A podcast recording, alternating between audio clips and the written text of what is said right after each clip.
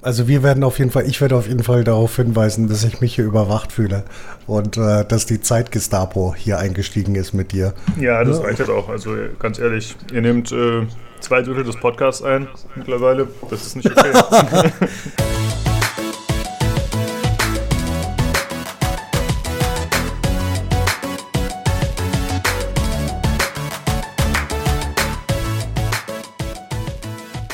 Hallo und herzlich willkommen zum PC Games Community Podcast Ausgabe 126. Ich bin der Lukas und bei mir ist Tobi. Hallo. Hallo. äh, ja. ja. gestern war 4. Juli, ne? Ja, kurze Warnung vorweg, ich bin nicht so fit heute. ja, du hast gerade schon gesagt, du hast dir schon einen Sessel rangezogen und äh, wenn du wegpennst, dann soll ich laut schreien. Ja, ich ja. bin so ein bisschen äh, in der Erholungsphase, beziehungsweise ja, bin mir noch nicht ganz sicher, ob, ob schon Kater ist oder noch Restalkohol. Das ist noch die Frage. Ja. Aber gut, äh, ideale Voraussetzungen für einen Podcast. war das äh, so ganz klassisch mit äh, Barbecue und allem drum und dran oder was hast du gemacht? Ja, das war sehr klassisch im Central Park mit Barbecue und äh, Corona Light äh, Bier. ähm, und äh, jo. Nee, war cool. Was, es war halt das erste Mal, dass die Leute wieder so ein bisschen draußen waren zusammen. Also ähm, und hier ist super Wetter, äh, einfach 30 Grad Sonne draußen. Perfekt. Ja. Ja, immerhin. Ah, gut, über was äh, sprechen wir heute? Wir beide haben Hard Space Shipbreaker gespielt, die Early Access Variante. Da sprechen jo. wir als Review drüber, da freue ich mich schon drauf. Und sonst haben wir diverse News. Wir sprechen ein bisschen über News zu Cyberpunk, äh, wie es da aussieht, mit Dadurch ist 12 Unterstützung. Wir sprechen über das neue Battle Royale-Spiel von Ubisoft, Hyperscape, über Crucible und noch diverse andere Sachen. Und es gibt natürlich auch wieder einen Einspieler von den Hardware-Jungs.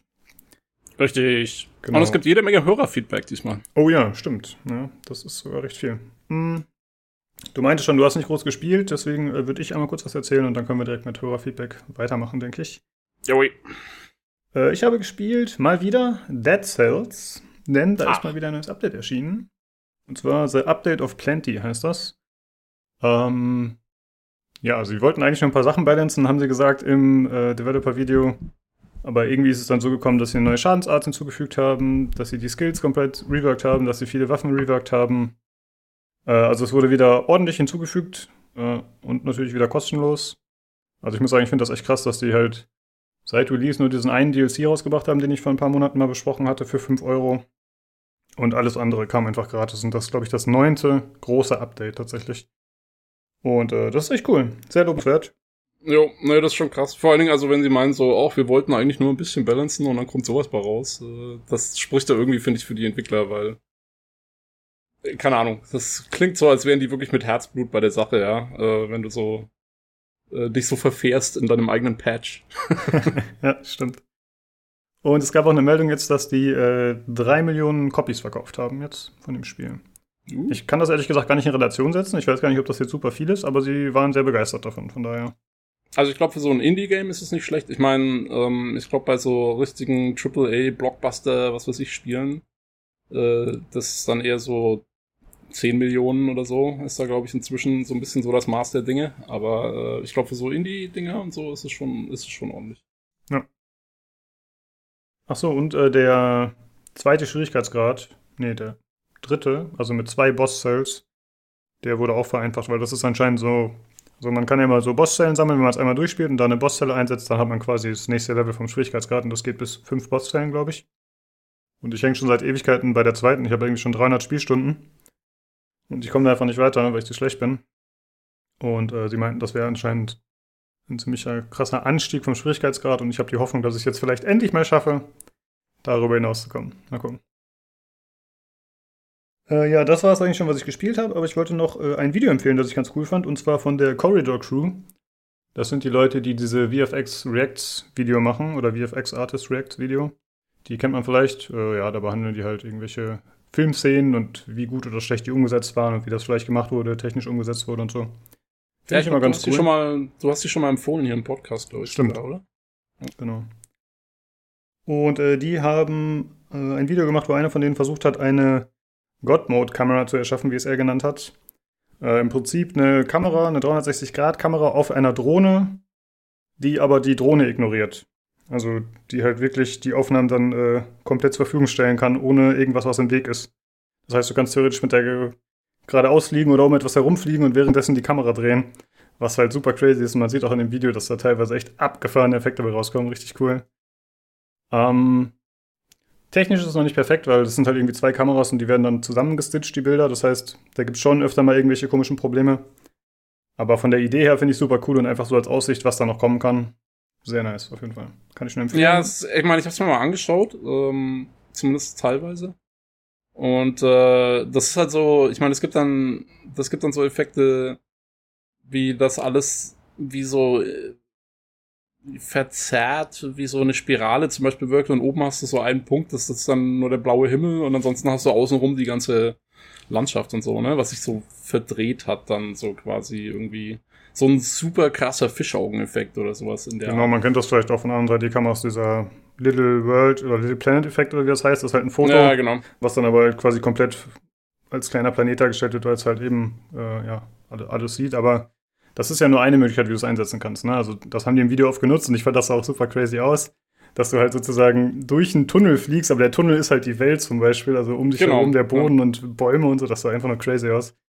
Äh, aber das ist ja nur ein Anwendungsbereich. Du bist ja nicht gezwungen, ein 360-Grad-Bild daraus zu machen mit der Software, sondern du kannst ja auch sagen, ich nehme halt nur aus einem bestimmten Winkel was. Ne? Also du bist schon sehr flexibel dann logischerweise. Ja. Ja, ich frage mich auch, ich meine, du könntest doch damit bestimmt noch coole äh, so VR-Videos erstellen, weißt du, wo du dann, wo du mit der VR-Brille selber im Video dich umschauen kannst. Die gibt's ja, weißt du, so, das sind ja so 360 Grad Hm? Videos quasi. Das müsste doch damit eigentlich auch super gehen, oder? Weil du hast ja eigentlich alles. Ja, geht mit Sicherheit, ja. Ich meine, das gibt ja auf. YouTube auch so 360-Grad-Videos, ne? Die weiß Genau. ich nicht, ob die mit VR funktionieren, aber müsste eigentlich. Ich sehe da keinen Grund. Ich denke schon, ja, genau. Ja, ja, das Ganze verlinken wir natürlich bei pcgames.de im Forum. Äh, ach so, dann, äh, ja. Ich überlege gerade, machen wir jetzt mit der Verlosung weiter oder erst Hardware? Äh, nee, wir erwähnen die Verlosung. Und zwar äh, haben wir schon letztes Mal angekündigt, wir verlosen einen PC, den der Nino zusammengebaut hat. Den PC-GC-PC, wie er passenderweise heißt. Yeah. Die Verlosung läuft noch bis zum 15.07. Wenn ihr daran teilnehmen wollt, dann schickt uns bitte eine Mail an pcgcpodcast.gmail.com. Der Betreff soll sein PCGC-Verlosung und ihr schreibt bitte euren vollen Namen mit in die E-Mail rein. Und äh, wenn ihr gewinnen solltet, dann werden wir euch kontaktieren und dann könnt ihr uns die vollen Daten und so geben und dann schicken wir euch das Ganze zu. Richtig. Yeah. Also Äh. mitmachen, mitmachen, mitmachen. Das ist, ähm, weil der PC ist schon ordentlich. Also es ist ein richtig cooler PC. Der, der Nino hat ihn ja zusammengebaut. Äh, kann man sich auch Bilder anschauen auf seinem, ähm, äh, wie heißt es? Wie, wie? Auf der Builds GG-Seite, die ist angepinnt Genau. auf dem Discord im Hardware-Channel. Da Jo. könnt ihr die auf jeden Fall sehen, genau.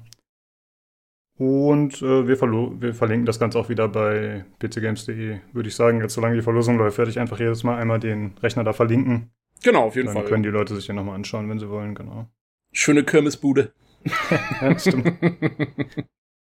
äh, ja, das äh, war's damit. Und dann äh, würde ich sagen, kommen wir jetzt erstmal zum Hörerfeedback. Und äh, da haben wir was bekommen vom Claudius. Tobi. Jo, der Claudius. Ich werde den Claudius vorlesen. Ähm, und zwar, dann werfe ich hier mal meine 5 Cents in den Ring. Ich bin eigentlich gar kein Podcast-Hörer und habe nur aus Langeweile mal Folge 123 gehört. Ich glaube, ich bleibe hier. Und weil ich kein Konsolentyp bin, war für mich tatsächlich der Hardware-Teil interessant. Ich habe nicht die Zeit, mich ständig auf dem Laufenden zu halten, deshalb finde ich Updates hier im Podcast super. Mir gefällt auch der Fokus auf ein Thema, eine neue Graka, mit reichlich Abschweifungen nach links und rechts, wo andere Themen angeschnitten werden. Und ich komme auch gleich mit einem Wunsch daher. Ich find's richtig gut, wenn es hin und wieder Themen zur Hardware gäbe, die man für richtig doofe erklärt und aufbereitet. Am Beispiel der Grafikkarte aus Folge 123. Was ist denn eine PCB? Gut, nun ist das ein spezielles Thema, da kann man nicht immer bei Null anfangen, aber ich bin sicher, dass es reichlich Themen gibt, von denen ich ebenfalls keine Ahnung habe, erleuchtet mich. Jo, äh, ja, cool auf jeden Fall. Äh, mehr Feedback zum Hardware-Teil. Da haben wir ja danach gefragt auch. Ähm, und und äh, sehr gut zu hören, dass es den Leuten gefällt. Äh, Finde ich immer wieder gut. Also wir haben ja wirklich ich glaube, also äh, abgesehen vom Prismatic, der äh, dem es ja nicht so taugt und der lieber keinen Hardware-Teil hätte, glaube ich, haben wir nur positives Feedback dazu gekriegt. Ne? Also die meisten ja. Leute finden es finden es richtig gut. Ähm, und, ähm, und ich kann Claudius sehr gut nachvollziehen. Äh, für Doofe erklären ist immer gut. Das, äh, ich, also, wenn ich den Hardware-Teil selber anhöre, manchmal geht's mir auch so, dass wir ein bisschen bisschen zu äh, ja zu, zu, zu abgefahren werden. Also äh, dass ich dann auch selber nicht mehr ganz hinterherkomme, ja, wenn dann irgendwie der Fachausdruck für die Wasserkühlung fällt oder so, den ich auch noch nie gehört habe, äh, dann falle ich da auch mal ein bisschen raus. Also für doofe erklären ist immer gut. Bin ich, bin ich voll dafür. ja, sehe ich auch so. Äh, wir haben ja gleich noch den Einspieler und ich habe da, wir haben den heute aufgenommen mit äh, Nino, Julian und mir. Und äh, die beiden haben gesagt, wäre doch ganz cool, wenn ich wieder dabei wäre, nur damit als, ich halt. Als, als, als Dover sozusagen. Genau, der, der doofe Lukas, der kann doch mitkommen. Nee, dass ich halt einfach mal äh, eine Frage stellen kann, wenn was nicht klar ist, was den beiden wahrscheinlich schon klar ist. Und einfach um zu gucken, dass das Ganze auch zeitlich ein bisschen äh, im Rahmen gehalten wird. Wir sind, glaube ich, bei 25 Minuten ungefähr mit dem einen Spieler. Jo. Und ich bin der Meinung, äh, heute ging es äh, nochmal um Kühlung und äh, die Unterschiede zwischen Warkühl, also Wasserkühlung, diesen Custom, also die als Custom-Kühlung bezeichnet wurden, dann noch diese ganz normale Luftkühlung und diese aufgeflanschten All-in-One-Lösungen, also quasi so ein Kühler direkt auf der CPU. Und das war für mich deutlich verständlicher, muss ich sagen, und deutlich strukturierter. Mhm.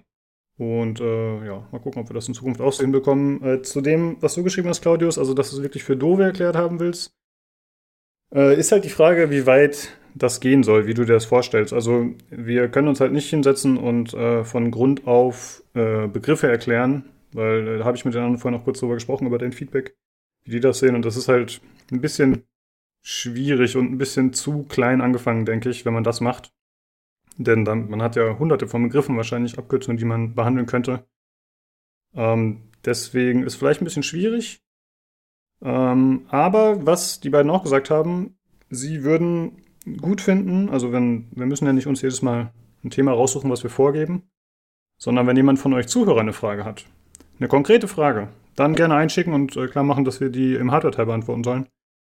Denn dann ist es ein bisschen einfacher. Dann wir halt sagen, ja, okay, dann beschäftigen wir uns jetzt halt mal mit der Frage über die PCB oder so.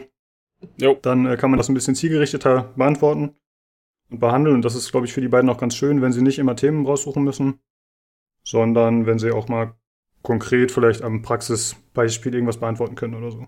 Ja. Ja, äh, das stimmt auf jeden Fall. Ich meine, ähm, es ist es ist halt schwierig, ähm, weil es gibt so viele verschiedene Level äh, der Expertise, sage ich jetzt mal. Und ähm, ja, der eine äh, beim, beim einen musste vielleicht irgendwie wirklich bei den absoluten Grundlagen anfangen, der nächste ist irgendwo so in der Mitte angesiedelt und ja, äh, da einen gemeinsamen Nenner zu finden, ist halt schwierig. Ich will nur sagen, PCB steht für Printed Circuit Board. Just, ja. um die Frage zu beantworten. Damit ist es gelöst. So, tschüss. ich meine, man kennt das ja von sich selber wenn, also bei uns jetzt vom Podcast, wenn wir über ein Spiel reden und ich sage, das ist ein FPS, ja, ein First-Person-Shooter, das spreche ich auch nicht jedes Mal aus. Irgendwie, das ist halt drin und man geht davon aus, dass der andere Gesprächspartner das weiß. Ist FPS nicht Frames per Second? Geht auch, ja. Sehr gut, Tobi. Aber ob die Zuhörer das alle wissen, das weiß man natürlich auch nicht sicher. Ne? Also äh, man, man spricht halt in der Lingo, wie man es kennt, und da stimmt es natürlich auch, wenn gerade wenn Julian und äh, Nino sich zusammen unterhalten, dann springen die auch von Thema zu Thema und die wissen natürlich immer, wo sie sich gerade befinden und was da in Relation zu was steht. Aber wenn man so als Außenstehender und nicht als Hardware-Nerd dabei ist, dann ist es schwierig. Ja. Jo. Ja, auf jeden Fall cool, dass du uns gewonnen hast, Claudius. Und äh, hoffentlich bleibst du uns als Hörer erhalten. Sehr schön. Ja, wir haben ja auch, hm? wir haben ja das letzte Mal schon gesagt, äh, dass der Hardware-Teil eventuell sozusagen eine neue Zuhörerschaft bringt. Ähm, und in ein paar Folgen ist es dann ein Hardware-Podcast und wir reden nur noch so im Einspieler über Spiele. Äh, ja. da, da, da, sind schon, das sind schon die Anfänge beim Claudius. Genau da. ja, ist krass, muss ich sagen. Also ich glaube, so viel Feedback hatten wir tatsächlich noch nicht. Ich meine, wir haben es ja immer wieder angefordert. Aber es ist natürlich auch ein komplett neues Segment, ne? Das hatten wir vorher eigentlich nicht so, außer vielleicht bei den Short News, aber da waren wir uns eigentlich relativ schnell einig, das geht klar. Ähm, aber dass wir wirklich was Neues und auch so Andersartiges eingeführt haben, was jetzt nicht direkt mit Spielen zu tun hat, ja, das äh, sorgt halt für viel Resonanz und auch für, für, vielleicht für Leute, die sonst nicht da waren. Das stimmt. Ja, und unser Eroberungszug durch die Welt geht genau. geht planmäßig voran. ja, wir verschicken jetzt schon die eigene Hardware demnächst. Dann äh, können wir da vielleicht irgendwelche Dongles einbauen. Oh yeah, Control Chips, Mann. Der PC kommt mit Kamera, auch ungefragt. ja gut, dann lese ich mal den nächsten vor. Und zwar äh, kommt die Nachricht vom Jake. Ich habe das Ganze ein bisschen äh, trans transkribiert, heißt das? Ja, ein bisschen äh, angepasst auf jeden Fall. Geschnitten. genau, ich habe die Kritik weggemacht. nee, äh, der Jake schreibt, äh, Hallo gutes Team. Ich höre euch nicht, noch nicht so lang, bin aber nach drei Folgen sehr begeistert. Ich bin 21 Jahre alt, komme aus der Slowakei und lebe aktuell in Südafrika. Ich studiere an der University of Pretoria zusammen mit meiner Freundin Sprachen. Sie kommt von hier, ich studiere Deutsch und Sepedi, die Muttersprache meiner Freundin. Auch wenn die Internetverbindung und die Computerkosten es schwierig machen, sind wir beide gute Spieler und haben viel Spaß, gemeinsam Koop-Spiele zu spielen. A, Way Out war eine schöne Idee, hatte der Julian mal empfohlen hier im Podcast.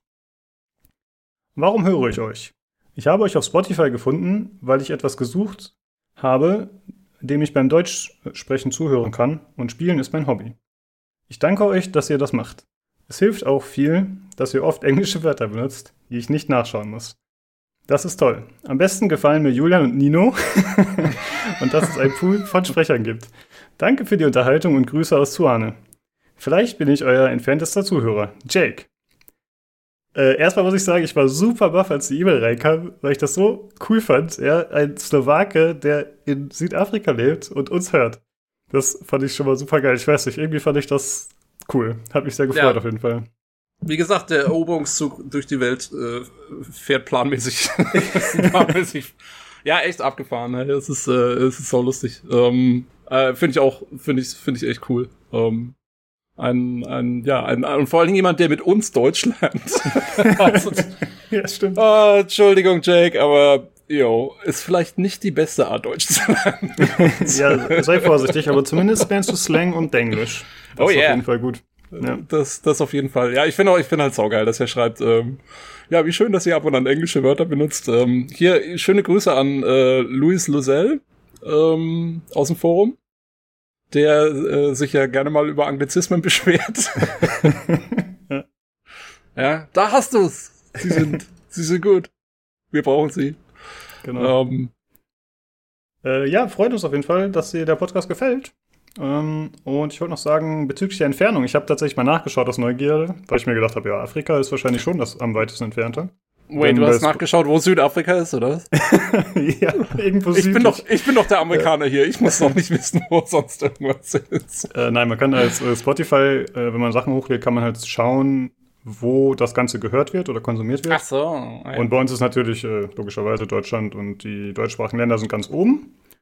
Aber ich glaube, das am weitesten entfernt ist bei uns Australien. Ähm, das sind oh, jetzt wow. natürlich nicht super viele Plays, die von da kommen. Und vielleicht kommt jemand vielleicht ist jemand in den Urlaub gefahren und hat da unseren Podcast gehört oder aber vielleicht dachte er PC Geezy Podcast, cool, let's listen to this und das war dann halt Deutsch. Weiß man nicht, ja. aber ähm, ja.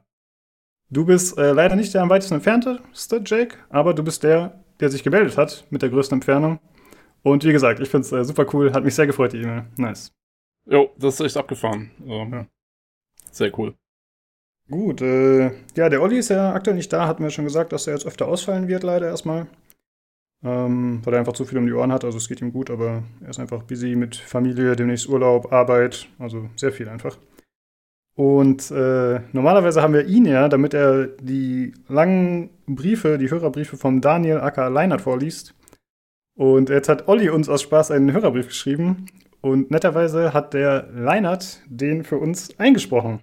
Richtig. Und, äh, die, die Vorleserfunktion ist quasi jetzt umgekehrt. Genau. Und ich würde sagen, da hören wir jetzt mal rein. Der folgende Hörerbrief stammt von Olli. Vorgelesen von Leiner 3. Da ich ja momentan nur Hörer bin, schreibe ich einen Hörerbrief. Komme ich in den Podcast, werde ich vorgelesen. Das ist so aufregend. Hallo zusammen, dachte ich, schreibe endlich mal einen Hörerbrief.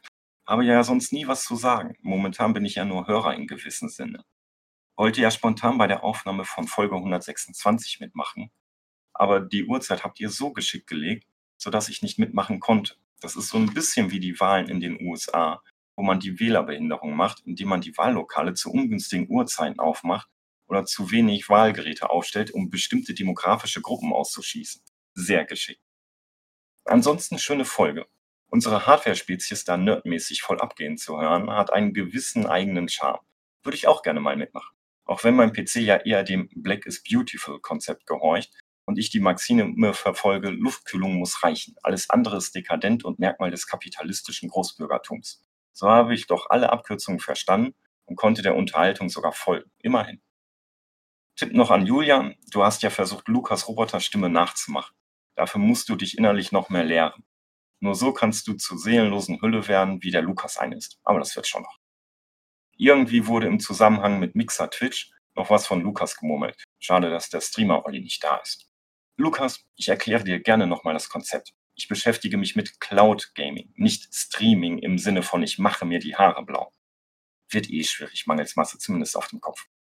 Und streame Spiele. Das zur Differenzierung. Aber vielleicht können wir das in den nächsten 120 Folgen ja so langsam konkretisieren. Ich bin guter Dinge, dass dann auch die Podcast-Leitung vollumfänglich begreift. Ansonsten, schöner Podcast. Auf Cyberpunk freue ich mich nach wie vor. Ihr hattet eine schöne, differenzierte Meinung. Gefiel mir sehr gut. Ich habe mich natürlich selber im Podcast vermisst, aber wer tut das nicht? Bis bald, Olli. Jo viel hat er ja eigentlich, äh, sagen wir mal, ist ja keine Frage drin oder so, oder? Nee, genau. das war auch ein bisschen meine Kritik daran. das ist ja so ein, ist wie Leinert, dass er sich da Ein Kommentar, hat. ja, absolut. Ja, genau. Kann man ja auch sagen. Ja. Gut, dann machen wir weiter, oder? Äh, ja. Äh, ja, danke, lieber neuer Zuhörer Olli. Äh, freut uns, dass dir der Podcast gefällt. Ja, Feedback ist immer toll. Aber ganz im Ernst, da ist keine Frage drin. Das, das ist ja nur, das ist ja nur irgendwie ein, ein komischer Kommentar. Ich meine, was soll denn das? Das ist doch kein gutes Feedback. Naja, Feedback muss ja nicht nur aus Fragen bestellen, sonst müssen wir die Hälfte der, des Hörerfeedbacks weghauen. Ja, aber komm. Also ich meine, so ein Leserbrief oder Hörerbrief kannst du nicht schreiben. So, so, so komplett, ja, komplett daneben hier, was hier angeschickt wird. Ich habe zu meiner Verteidigung zu sagen, äh, Olli, dass ich dich als Streamer Olli bezeichnet habe. Es ging ja im Zusammenhang äh, mit Mixer und Twitch auch um Project xCloud. Und darauf habe ich mich bezogen, soweit ich mich erinnere. Und äh, Project xCloud ist ja durchaus ein Streamingdienst, der von dir getestet werden würde. Oder, Tobi? Wäre doch so, ne? Ich würde hoffen. Ich glaube, also, ja. weil der Olli hat ja eine Xbox, glaube ich. Ich weiß nicht, ob er sich die, äh, gut, brauchst du ja noch nicht mal eigentlich. Ich wollte gerade sagen, ich glaube nicht, dass du die brauchen wirst. Ja. Ja. Aber er hat ein, er hat ein Smartphone, glaube ich. Also, Geht alles. Ja. Ja, wir warten auf den äh, Project X Cloud Review von Olli. Genau. Äh, ja, und dass du dich selbst im Podcast vermisst hast, das äh, überrascht uns nicht. Wir haben ja die Zeit extra so gelegt, dass du nicht mitmachen kannst. Richtig. nee, für die Zuhörer, wir äh, nehmen ja meistens relativ spät auf, am Wochenende. Da Olli halt, also wir haben ja einmal hier Tobi, der in Amerika sitzt, wobei am Wochenende ist er natürlich auch ein bisschen flexibler, aber äh, Olli kann halt immer erst spät, so ab 22 Uhr meistens wegen der Familie, wenn dann alle im Bett sind oder zumindest die Kinder, dann darf er auch äh, Podcast aufnehmen. Und jetzt, da er gerade aktuell ausfällt, äh, sind wir jetzt zum Beispiel gerade um 18 Uhr am Aufnehmen. Ja, bei mir ist noch Vormittag, ey, und ich genau. bin ja. echt noch nicht so fit, aber okay. Ähm, jo. Also, der Olli ist gerade, was weiß ich, mit der Familie beschäftigt. Wie kann er nur? Genau, das hört ich mal an. Äh, ja, dann äh, würde ich sagen, machen wir weiter mit dem nächsten. Und zwar äh, habe ich mich da auch drüber gefreut. Und es ist ein äh, von jemand, von dem ich weiß, dass er unseren Podcast schon länger hört. Äh, und zwar der Sterling von pcgames.de aus dem Forum, aber er hat bei uns im Discord Feedback geschrieben. Genau, ja, ich glaube, äh, der Sterling ist auch entweder relativ neu im Discord dabei oder ist eher einer von den Lurkern. Also ja, auf jeden Fall. Genau. Ähm, aber, yo, Feedback vom Sterling. Ich lese es mal vor. Zum Hardware-Teil. Ähm, ich habe mich seit 2013 nicht mehr groß mit Hardware beschäftigt, aber im letzten Halbjahr zwei Rechner für Cousins zusammengestellt und gebaut. Ich bin dann demnächst auch dran. Ich hoffe noch geduldig genug zu sein, bis zumindest klar ist, wie RTX 3000 und Risen ähm, 4000, 4000? Ja, 4000 äh, abschneiden. Ansonsten wird Cyberpunk wohl über den Zeitpunkt des Upgrades entscheiden. Deshalb bin ich momentan natürlich ziemlich an den Hardware-Berichten interessiert. Bis dahin war mir das aber ziemlich egal für eine ganze Weile. Ich kann also beide Seiten verstehen. Insgesamt habe ich einen, wenn auch kurzen Hardware-Teil, aber insgesamt halte ich einen, wenn auch kurzen Hardware-Teil, aber für gewinnbringend, denn das ist immerhin ein Grundpfeiler der Plattform PC. Mir rollten sich schon manchmal die Fußnägel im PCGC Pod, äh, im, im, sorry, im PC Games Podcast äh, RIP hoch, wenn Felix und Co. auf Hörerfragen nach ihrem Rig mit hab, glaube ich, einen Quad-Core antworteten. Matti hatte ja zumindest mehr Expertise da. Ich könnte mir vorstellen, dass es Grundlagenfolgen gibt, in denen kurz und knackig ein kleiner Aspekt thematisiert wird. Also nicht der große Kühlungsrundumschlag, sondern AIO Pro und Contra oder PSU Bedarf feststellen. Zumindest für newsarme Wochen. Bei echten Hardware-Releases darf gerne ein Wort oder zwei ähm, einordnend als Kommentar kommen. Und auch mit Lukas als Moderator, der mit eiserner Hand regiert.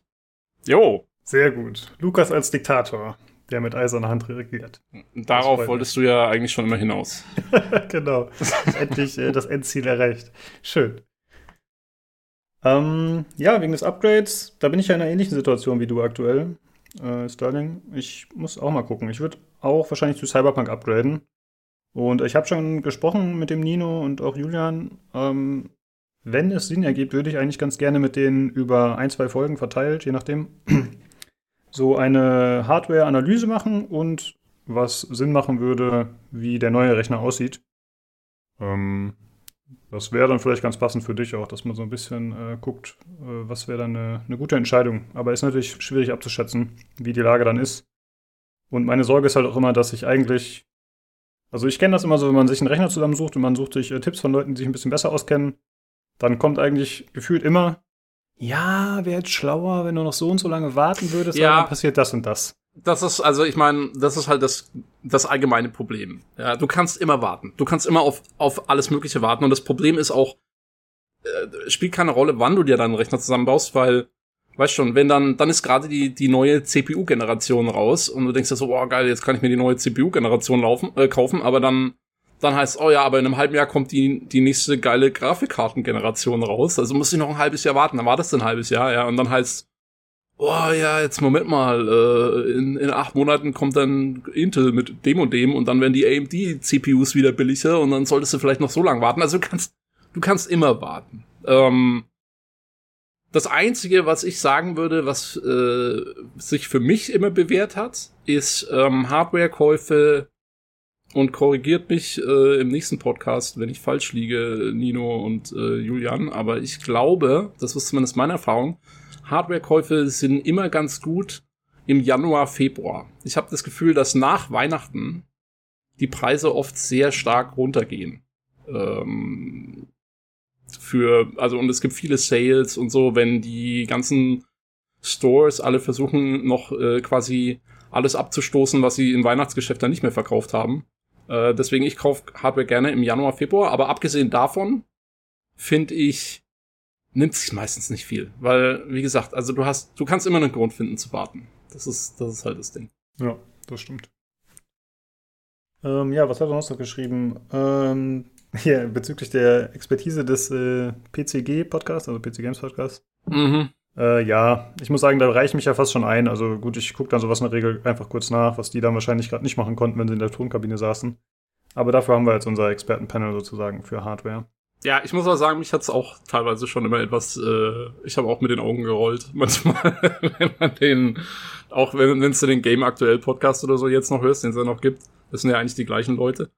Und äh, ich meine, gut, die haben halt, äh, die machen das ja beruflich, also haben sie meistens in der Arbeit ihre, ihre äh, guten Spielerrechner und haben zu Hause oft gar keinen. Äh, und haben bloß eine Konsole oder so, weil sie ja die meisten Sachen dann in der Arbeit zocken. Ähm, und äh, ja, dann haben sie halt echt äh, teilweise, keine Ahnung, was schon etwas bestürzt. Ja. äh, ja, ich wollte noch eine Sache erwähnen, die habe ich anfangs vergessen, aber das passt jetzt ganz gut. Und zwar, ich habe mir den PC Games Hardware Podcast jetzt mal angehört, eine Folge. Und zwar war das äh, Folge 7, da ging es um Sound, Audio und Spielen oder so ähnlich hieß das. Mhm. Und ich habe mich schon, also es war ein Thema, was mich wirklich interessiert hat, sonst hätte ich mir vielleicht auch schon mal eine andere Folge angehört, aber da dachte ich, ja, das könnte interessant werden, denn ich habe gedacht, wir reden über äh, simulierten Surround Sound, über Stereo, was ist besser, Kopfhörer mit echten äh, mehreren Lautsprechern, 5.1, keine Ahnung. Jo. Aber letzten Endes war es dann einfach ein Podcast mit zwei Leuten, wo sie über verschiedene äh, Videospiele-Soundtracks gesprochen haben, die sie feiern. Und What? ab und zu haben sie mal so angekratzt, ja, das wurde ja mit diesem MIDI aufgenommen. Also es ging so minimal in Richtung Hardware, wenn sie darüber gesprochen haben, wie das Ganze recorded wurde. Aber im Prinzip war es einfach ein Podcast, den wir auch hätten machen können, ein Sonderpodcast zu Musik in Videospielen.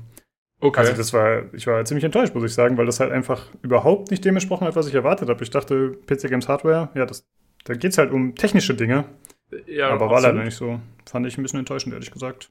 Das ist ja abgefahren. Also das hätte ich jetzt auch erwartet. Und das ist auch ein interessantes Thema, finde ich. Also jetzt keins, wo ich eine Ahnung habe, aber ähm, aber an sich äh, wäre das schon mal ja interessant zu hören. Irgendwie, was gibt's für äh, Soundmöglichkeiten? Äh, wie gut ist eigentlich dieser ganze Simulationskrempel, der jetzt irgendwie durch die Gegend fliegt? Ähm, ja, eigentlich ein geiles Thema, ne? Also, ja. ja, dass dann, dass dann dazu nichts kommt, das ist schon, das ist schon schwach. Vor allen Dingen, weil die, äh, die PC Games Hardware Leute ja durchweg die Expertise haben. Ich meine, die machen ja oft mal ziemlich coole Videos auch zu, äh, was weiß ich, wie baust du dein, dein Rig auseinander und zusammen und so, was gibt's für Kühlmöglichkeiten, für, für sonst irgendwas. Also die machen eigentlich ganz gutes Zeug, finde ich. Ähm, das ist dann schon schade, wenn er äh, nicht zum Podcast kommt. Genau, sehe ich auch so. Ja, da, da müssen also hier, äh, Nino, Julian, da habt ihr eine echte, echte Nische zum mal reingerätschen. ja. äh, ansonsten noch zu der letzten Sache, die Sterling geschrieben hat, äh, bezüglich der Thematiken des Hardware-Parts, dass es vielleicht ein bisschen äh, nicht ganz so umfangreich sein soll, sondern ein bisschen mehr zentriert auf ein kleineres Thema. Äh, heute ging es ja, wie gesagt, auch noch um Kühlung, aber ich habe schon das Gefühl, dass es deutlich besser dargestellt war für den regulären Zuhörer. Äh, kannst du ja gerne noch was zu schreiben, ob du auch der Meinung bist oder ob dir das immer noch zu viel war, sondern ob es immer noch kleiner deiner Meinung nach sein soll. Ja, guck mal, wir haben mit äh, 40 Minuten angefangen, jetzt sind wir bei 25. Ja. Wenn das so, wenn das so weitergeht, dann ist äh, in, in drei Wochen sind wir bei zwei Minuten. ja, gut, aber wir haben auch immer noch massiv Hörerfeedback dazu. Also das, äh, das äh, geht ja auch in die Richtung. Und tatsächlich haben wir auch beim nächsten Hörerfeedback, was, was in die Richtung geht. Äh, und zwar schreibt uns die Rosa Herrlich auf dem Discord. Hallo, ihr Podcast-Herren. Ich verfolge euren Podcast mit großem Interesse und ich muss euch ein Kompliment für die Einführung des Hardware-Segments machen. Was mir allerdings immer wieder auffällt, ist, dass die Tonqualität bei den verschiedenen Sprechern doch sehr stark variiert. Als ich neulich euren Podcast im Auto gehört habe, muss ich doch diverse Male den Laut und musste ich doch diverse Male den Laut- und Leiseregner bemühen, um euch verstehen zu können. Am besten hört sich Nino an, der im Hardware-Teil am meisten spricht. Inhaltlich bleibe ich gerne an euch dran. Ich muss nur sagen, dass vier Stunden zum Zuhören schon eine kleine Herausforderung sind. Ich denke, dass man da manches noch etwas kompakter formulieren könnte. Gerne erinnere ich mich da an den leider von uns gegangenen, von uns gegangenen Literaturkritiker Reich Ranitzky, der immer schon sagte, dass, dass er keine Romane über 1000 Seiten liest, denn was in den ersten 1000 Seiten nicht gesagt wurde, kommt auch danach nicht mehr. Ab und zu mal ein Einspieler, der ein Segment ankündigt, könnte vielleicht etwas Struktur reinbringen. Alles in allem macht weiter so und ich bleibe euch als Hörerin treu. Liebe Grüße, Rosa. Ja, vielen Dank für dein äh, erstes Feedback. Jo! Wir haben auch im Discord nochmal kurz äh, nachgefragt und da hast du uns ja bestätigt, dass es äh, um uns geht, also ähm, bezüglich der Mikroprobleme und den Schwankungen. Also es ging jetzt nicht um den Hardware-Einspieler, sondern um die Stammbesetzung quasi. Ja, ist ein etwas schwieriges Thema, das hatten wir schon sehr häufig. Und, äh, ja, ich meine, ich muss auch, ich muss auch so ein bisschen, äh, da muss ich äh, etwas Asche auf mein Haupt, weil ähm, ich meine, der Olli und ich machen normalerweise die Nachbearbeitung und wir versuchen halt die Spuren so gut wie möglich anzugleichen, aber wir sind halt, ich meine, wir sitzen nicht in einer Tonkabine und nehmen zusammen auf, so wie das, äh, was weiß ich, der der der Games aktuell Podcast oder oder halt viele professionelle Podcasts machen, sondern wir sitzen jeder bei uns zu Hause und nehmen bei uns zu Hause auf mit verschiedenen Mikros, mit äh, unterschiedlichen Setups, mit einfach, ja, je nachdem, wie die, wie die Wohnung irgendwie aussieht und wie der Sound reflektiert wird, klingt halt jeder anders. Ähm, und es ist verdammt schwierig, diese Soundspuren auf einen Nenner zu bringen. Ähm, das ist, das ist wirklich, also ich hätte es auch nie gedacht, dass das so krass ist, ähm, äh, was es da für, für subtile Unterschiede gibt, die dann wahnsinnig viel ausmachen am Ende. Und äh, es geht nicht nur darum, das zu machen, sondern äh, es geht auch darum, mit was hörst du den Podcast, während du den Schnitt und die Nachbearbeitung machst. Also weil zum Beispiel ich, ich mag das entweder zu Hause, wo ich einen sehr guten Kopfhörer habe, oder in der Arbeit, wo ich äh, so, so Apple Earpods äh, dafür verwende, dann lasse ich so nebenher laufen. Ähm, und mit Kopfhörern hast du, wie ich jetzt festgestellt habe, oft diese, kriegst du diese Probleme gar nicht mit. Also mit Kopfhörern hören sich Tonspuren, verschiedene Tonspuren oft sehr viel besser an, weil einfach die äh, Dynamic Range von den Kopfhörern niedriger ist, als wenn du dann Boxen hast, vor allen Dingen im Auto, wenn du noch viele Nebengeräusche hast und so. Und das ist echt schwierig, deswegen, ich habe jetzt den letzten Podcast habe ich zum Beispiel schon mal hier zu unseren Jungs intern rausgeschickt zum Testhören, um so ein bisschen äh, ja äh, festzustellen, wie ist es, wenn andere Leute das auf anderen Boxen mit anderen Boxen mit anderen Equipment hören.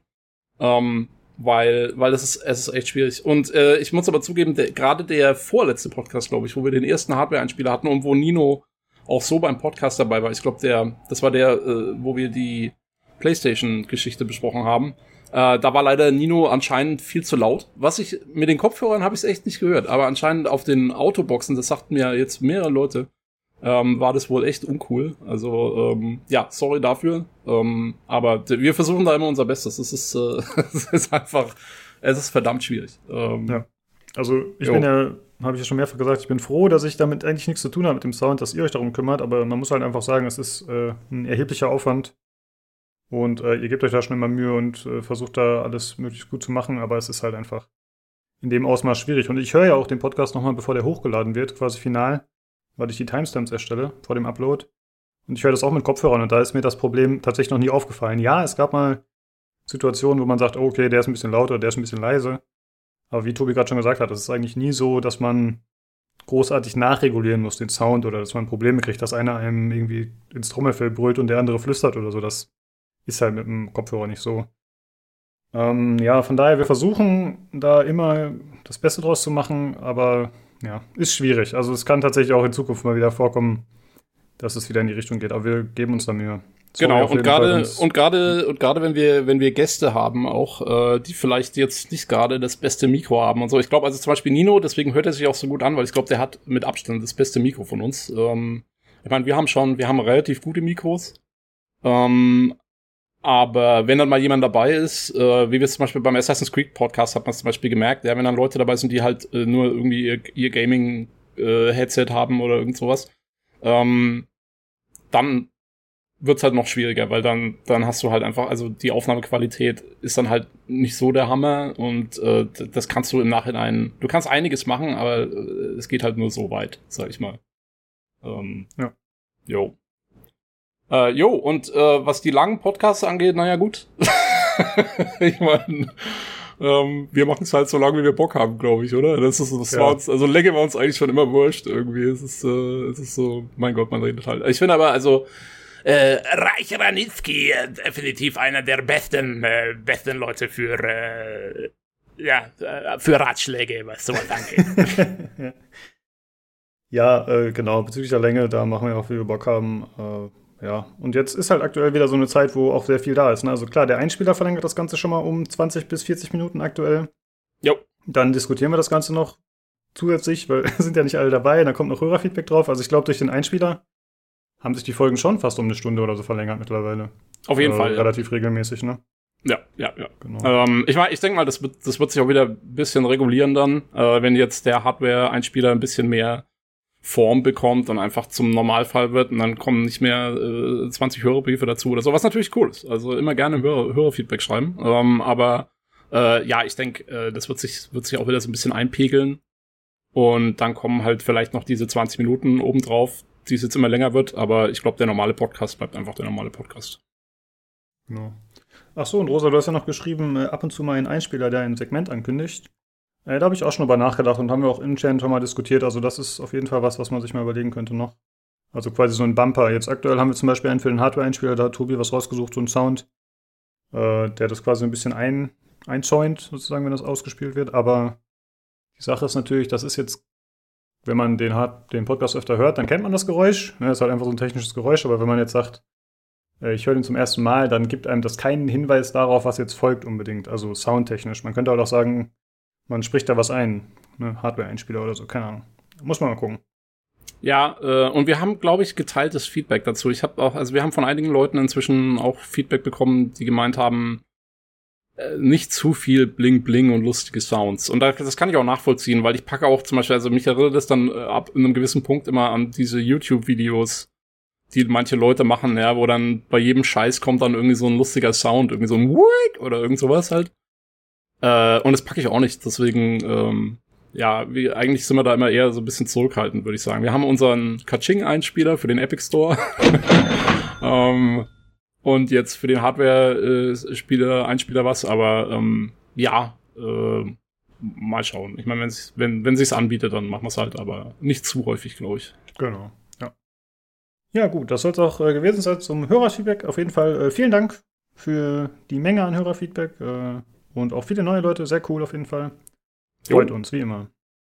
Dann äh, würde ich sagen, gehen wir über zu den News. Und äh, wir fangen an mit den Ach nee, sorry. Wir gehen über zum Hardware-Teil. Äh, zum Einspieler, der jetzt folgt.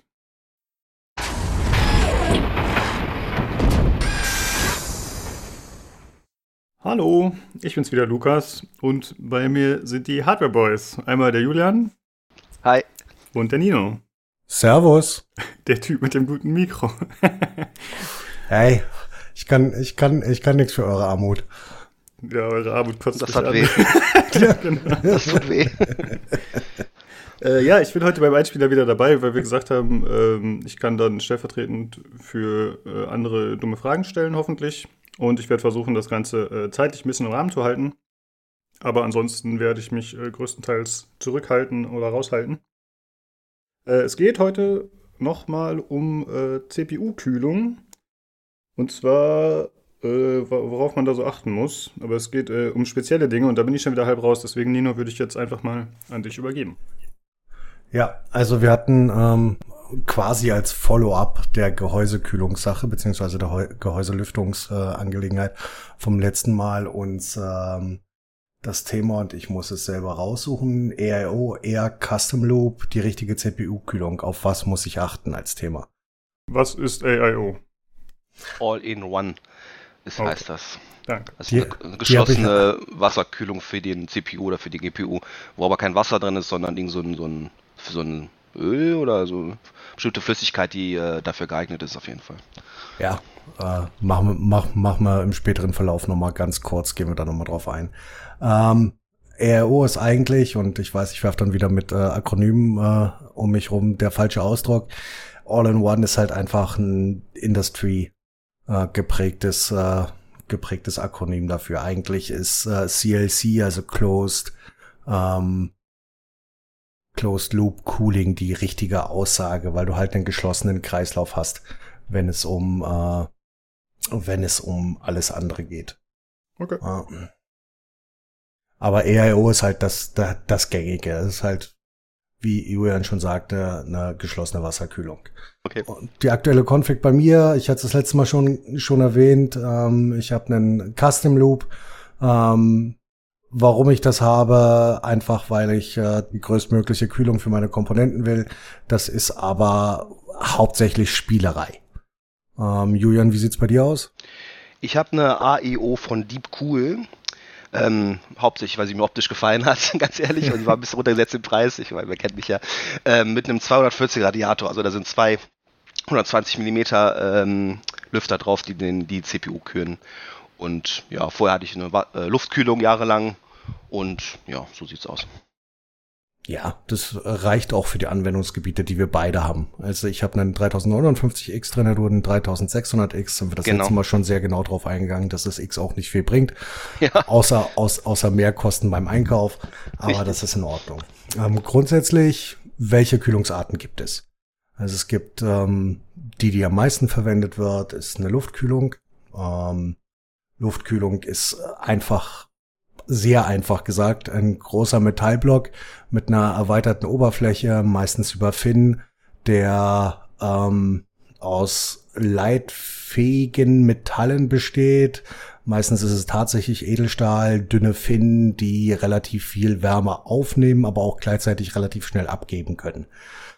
Ähm, dann gibt's die CLCs slash AIO. Ähm, das sind, wie Julian schon richtig gesagt hat, geschlossene Wasserkreisläufe, in denen ähm, ein Glykol-Wassergemisch läuft, das mit einem Biozid und einem Anticorrosive versetzt ist, weil die meisten, es gibt tatsächlich mittlerweile auch andere, aber die meisten Closed Loops äh, benutzen Mixed Metals und äh, unterschiedliche Metalle in einem Kreislauf bedeuten, dass sie irgendwann korrodieren.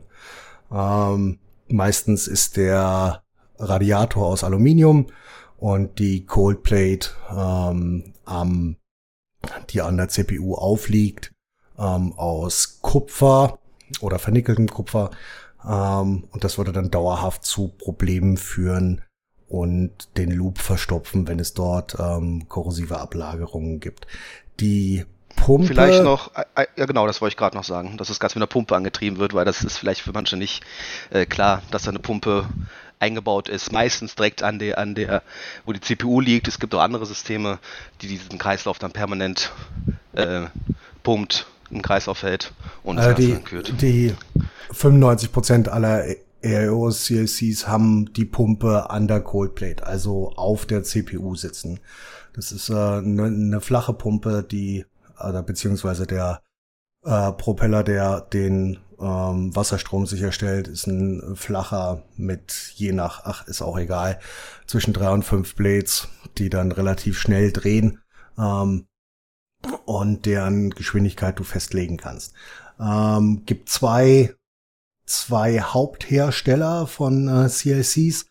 Ähm, das ist einmal Acetec, die halten auch das Patent oder eines der zwei Patente, wenn es darum geht, äh, eine Pumpen-Block-Kombo, also Block ist das, was auf dem äh, auf der CPU sitzt, ähm, herzugeben und äh, Cool IT oder Cool It. Das sind so die beiden äh, großen und 99 Prozent aller ähm, CLCs werden von denen nicht gefertigt, aber ähm, zumindestens ähm, über deren Patente abgedeckt. Ähm, gibt verschiedene Iterationen, ist aber nicht, nicht, nicht ganz so wichtig. Die Hauptunterschiede sind tatsächlich der Impeller, ähm, der das Wasser antreibt und ähm, die Ausrichtung der Finnen auf der Goldplate auf der Innenseite. Finnen sind ähm, aus dem Metall herausgeschobene, schmale ähm, ja, schmale Metallpläne, die die, die die Oberfläche vergrößern und dafür gleichzeitig sicherstellen, dass die Wärme schneller abtransportiert werden kann. Ähm, nächstes nicht, nicht so tief ins Detail. Nächstes äh, Custom Water Cooling ähm, ist eine Kombination aus äh, einem Radiator, einer Pumpe, einem AGB, also einem Ausgleichsbehälter, auch Reservoir genannt, ähm, und halt verschiedenen Verrohrungen oder Verschlauchungen. Das kann alles Mögliche sein. Da ist eine unglaubliche, unglaubliche Varietät an ähm, Produkten. Das können ähm, Acrylrohre sein, das können Plexiglasrohre sein, das kann Borsilikatglas sein, das kann ah, ja ähm, Messing sein, das kann Kupfer sein, das kann Carbon sein, das kann quasi fast alles sein, was sich in ein Rohr pressen lässt. Dazu brauchst du dann die entsprechenden Fittinge und äh, also Fittinge sind die Verbindungsstücke zwischen den Rohren und den einzelnen Komponenten und ähm, der Vorteil ist halt, du hast verschiedene Durchmesser der Rohre, was du bei AIOs halt nicht hast. Das bedeutet, ähm, Schläuche bei AIOs, CLCs sind, sind limitiert und entsprechend der Pumpenförderkraft angepasst. Ähm, bei einem Custom Loop kannst du in einer größeren Schnelligkeit mehr Wasser durchpumpen, was am Ende nichts nützt, aber darauf kommen wir später. Also wer die optimale Kühlung will, der baut es jetzt selber, der macht das Custom und der die Leute haben meist auch Interesse daran, stark zu übertakten, um das Ding dann kühl zu halten und noch ein bisschen mehr rauszukitzeln. Und es ist natürlich auch äh, optisch, kann man es ganz nach seinem Vorlieben anpassen. Aber es ist natürlich auch mehr Aufwand. Ne? Man kann die Rohre, glaube ich, auch selber biegen teilweise, um das alles wirklich komplett anzupassen. Und äh, ja, hat man ein bisschen was zu tun, muss man auch mehr darauf achten bezüglich Ausgleichsbehälter. Es ist nicht so. Also ist, ich glaube, für mich waren immer so Custom Loops nicht komplette No-Brainer, sondern da muss man ein bisschen darauf achten und mal ein bisschen gucken, ob da nicht mal nach einem halben Jahr sich ein paar Tröpfchen bilden und so oder irgendwas tropft, äh, was liegt. Wenn ja, ich meine, die macht, halt, passiert das natürlich nicht, aber so für den Otto-Normalanwender war das immer so, ja. Die sind halt, die sind halt auch wartungsintensiv. Also du musst, ja. auch wenn du äh, ein Biozid und ähm, destilliertes Wasser benutzt, was die beste Möglichkeit ist, da gibt's noch Spielereien wie ähm, Pastelltöne, die eingefärbt sind, durchsichtige Sachen, wo, ja, du, dann ja, einfach, wo du dann einfach Ablagerungen hast, dann musst du dich einfach hinsetzen und jedes Viertel, halbe Jahr spätestens deinen Loop spülen, um sicherzustellen, dass er auch funktioniert. Weil auch wenn ähm, auch wenn ein Dye, also eine Färbung oder äh, du tatsächlich Pastelltöne hast, du hast einfach Ablagerungen. Ja. Und wenn du dann nicht möchtest, dass ähm, irgendwann du irgendwas Rotes, Pinkes, Grünes in deinem äh, PC schwimmen hast, ähm, und das funktioniert auch bei sauberen und niegelnagelneuen und gespülten Loops, irgendwann löst sich irgendwo was, dann hast du das da drin und verstopfst. Und Maintenance ist halt wirklich hart, wenn du einmal in deinem Leben so ein ähm, äh, so ein Wasserkühlungs äh, Full-Cover-Block für eine Grafikkarte aufgeschraubt hast und mit der Zahnbürste mehrere Stück gereinigt hast und gehofft hast, dass die Verfärbungen von dem Nickel weggehen. Ähm, und dir danach Gedanken mu machen musstest, ob du es auch ja wieder richtig zusammengeschraubt hast auf die 1000 Euro Grafikkarte, das ist ja, dann ja. schon, ist dann schon was anderes. Deswegen für mich ist das, für mich ist das hauptsächlich Spielerei. Ähm, gibt noch zwei andere Arten. Es ist äh, Passivkühlung, das macht aber keiner, ähm, der das nicht wirklich benötigt und wenn dann nur bei Systemen, die tatsächlich eine geringe Wärmeentwicklung haben, zum Beispiel ein Media-PC. Wenn du das dringende Bedürfnis hast, in die äh, in die Early 2000s zurückzureisen und äh, dir einen PC an den Fernseher anzuschließen, um dort Filme über den VLC Media Player zu gucken, dann braucht der einfach nicht ganz so viel und du kannst tatsächlich ähm, die meisten Sachen passiv kühlen. Gibt dafür auch riesige Gehäuse.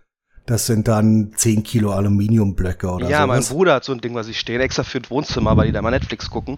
Und äh, es gibt extra so Low, äh, also Low Power Grafikkarten, die komplett passiv gekühlt ja. sind, die dann dafür gemacht sind, dass man wirklich nur Windows anmachen, was weiß ich, Linux anmachen und dann Netflix gucken. Die, damit kann man nichts zocken, aber die sind halt komplett lautlos und das ist dann der wichtige Punkt dabei. Ähm, dann gibt's noch äh, Peltier-Kühlung. Ähm, das macht aber keiner, der bei Verstand ist. Ähm, das ist. Das ist zu komplex, zu schwierig und ähm, einfach nicht notwendig und auch nicht convenient. Einmal kurz sagen, ähm. was das ist, ohne lange zu erklären, weil ich habe das noch nie gehört. Ja, das ist äh, eine Elektroartkühlung. Das ist, ähm, hast du schon mal ein Klickfeuerzeug in der Hand gehabt? Ja. Das ist ein Peltier-Feuerzeug und wird äh, Energie erzeugt oder abgeführt über Reibung. Okay. Das klingt auf jeden Fall etwas ausgefallen, ja. Ja, aber das, äh, das existiert und gibt gibt's für Chips auch im Serverbereich. Ähm, macht aber, wie gesagt, keiner, keiner, der wirklich das, das benötigt und ist im, ist im normalen Consumer auch HD, auch High-End äh, Desktop, ähm, ist das nicht, nicht, nicht relevant. Okay. Aber ich wollte es nur erwähnt haben. Ähm, ganz kurz, um, um, um das nochmal äh, anzugehen. Ähm, wir hatten ja das letzte Mal schon TDP erklärt, machen wir jetzt nicht nochmal. Ähm, AMD und Intel berechnen die TDP, also die Abwärme oder die Verlustleistung ihrer Prozessoren anders. Das ist also ein Richtwert. Das bedeutet, nur weil da 105 äh, Watt steht Abwärme, ist das nicht zwingend 105 Watt, die am Ende äh, gekühlt werden müssen. Das kann mehr oder weniger sein. Vor allen Dingen, wenn du dir auch noch Gedanken über das Overclocking machst und Voltages anpasst, kann das durchaus sein, dass das nach oben geht oder auch nach unten. Richtig. Ähm, die meisten Kühllösungen geben tatsächlich eine TDP an. Ähm, vor allen Dingen die großen sagen dann, okay, dieser Kühler ist bis zu 250 Watt TDP freigegeben, bis für 150 Watt TDP. Das ist zwar, wie gesagt, nur ein Richtwert, aber wenn wirklich jemand sich, ähm, sich äh, nicht weiter einsteigen will, dann ist das ein adäquater Richtwert. Richtet euch danach. Ihr könnt auch hingehen, also ich habe das eigentlich immer so gemacht, ich habe geguckt, was verbraucht mein Prozessor, dann habe ich mir einen Prozessor kühler geholt, der eigentlich für einen größeren, also für einen stärkeren Prozessor gedacht ist. Und da hatte ich dann immer zu 100 Prozent, dass das Ding im, im praktisch im Eide lief, nie so wirklich warm wurde und komplett leise war. Also mein letzter CPU-Kühler war so einer, der lief sechs, sieben Jahre. Ich habe ihn nicht einmal gehört. Ähm, ja, das ist also, da muss man sich eigentlich so nicht so viel drüber Gedanken machen. Man nimmt das nächstgrößere Modell, ist natürlich auch meist ein bisschen größer, wenn man mit Luftkühlung geht, aber es tut seinen Dienst und ähm, das genau anzupassen geht zwar auch, aber äh, dann kann eigentlich nichts passieren. Aber ich möchte nur darauf hinweisen, wir haben mit äh, Lukas die, äh, die Time Management Gestapo hier. Ähm, deswegen, deswegen geben wir uns ein bisschen Mühe durchzurushen, weil wir dieses Mal nicht wieder so lange reden wollen. Ähm, was sind die größten, was sind die größten Bemessungskriterien? Also einmal ist es äh, die Zeit, die der Kühler braucht, um äh, die maximale Abwärmeleistung zu erreichen. Das geht bei Luftkühlern schneller als bei äh, Closed Loops und bei äh, Custom Loops. Ähm, deswegen werden dort Werte relativ schnell verfälscht. Also wenn ihr euch, wenn ihr euch Tests anguckt, achtet darauf, dass die auch wirklich einen Zeitrahmen vorgeben. Also ein, ein Luftkühler ist gerne nach drei Minuten äh, dort, wo er hin will und hin soll und äh, kann die, die Leistung adäquat abführen. Ein, ähm, ein CLC mit einem Glykolgemisch, das wesentlich schlechter leitet als ähm, Kupfer oder Edelstahl, ähm, braucht dafür deutlich länger. Also eine EIO ist circa nach einer halben Stunde dort, wo sie sein soll. Unter Last. Ähm, das ist so relativ einfach. Das liegt an der thermischen Masse und der Leitfähigkeiten gehe ich wieder nicht drauf ein. Ähm, der andere große Unterschied ist Preis. Ähm, Luftkühler das sind, Luftkühler sind relativ, relativ günstig zu haben. So ab 50 Euro gibt's ordentliche. Ähm, CLCs gehen im Normalfall irgendwo ab 100 Euro los, wenn's ordentliche sind. Ich habe 80 bezahlt. War aber ja, ja, also so ab 100 Euro rechne ich in, äh, rechne ich 25 Euro plus minus ein. Mein, wer kauft, wer, wer kauft denn nicht im Angebot? Das ist ja völlig normal. ähm, Problem mit, mit Luftkühlern ist, dass sie einfach relativ groß sind, um die gleiche, ähm, die gleiche Leistungsfähigkeit wie eine EIO zu erreichen. Eine 240er oder 280er EIO, die Größen bestimmen sich durch die Lüfter mal zwei, also entweder zweimal 120 oder zweimal 140 Millimeter Lüfter, ähm, sind ähm, deutlich leistungsfähiger bei gleichen Drehzahlen oder bei niedrigen Drehzahlen und ähm, sind deutlich kompakter. So Leute, du hast nur den Radiator und äh, die Lüfter drauf. Das sind dann äh, fünf Zentimeter, die du irgendwo brauchst, plus Länge und Breite des, ähm, des Radiators.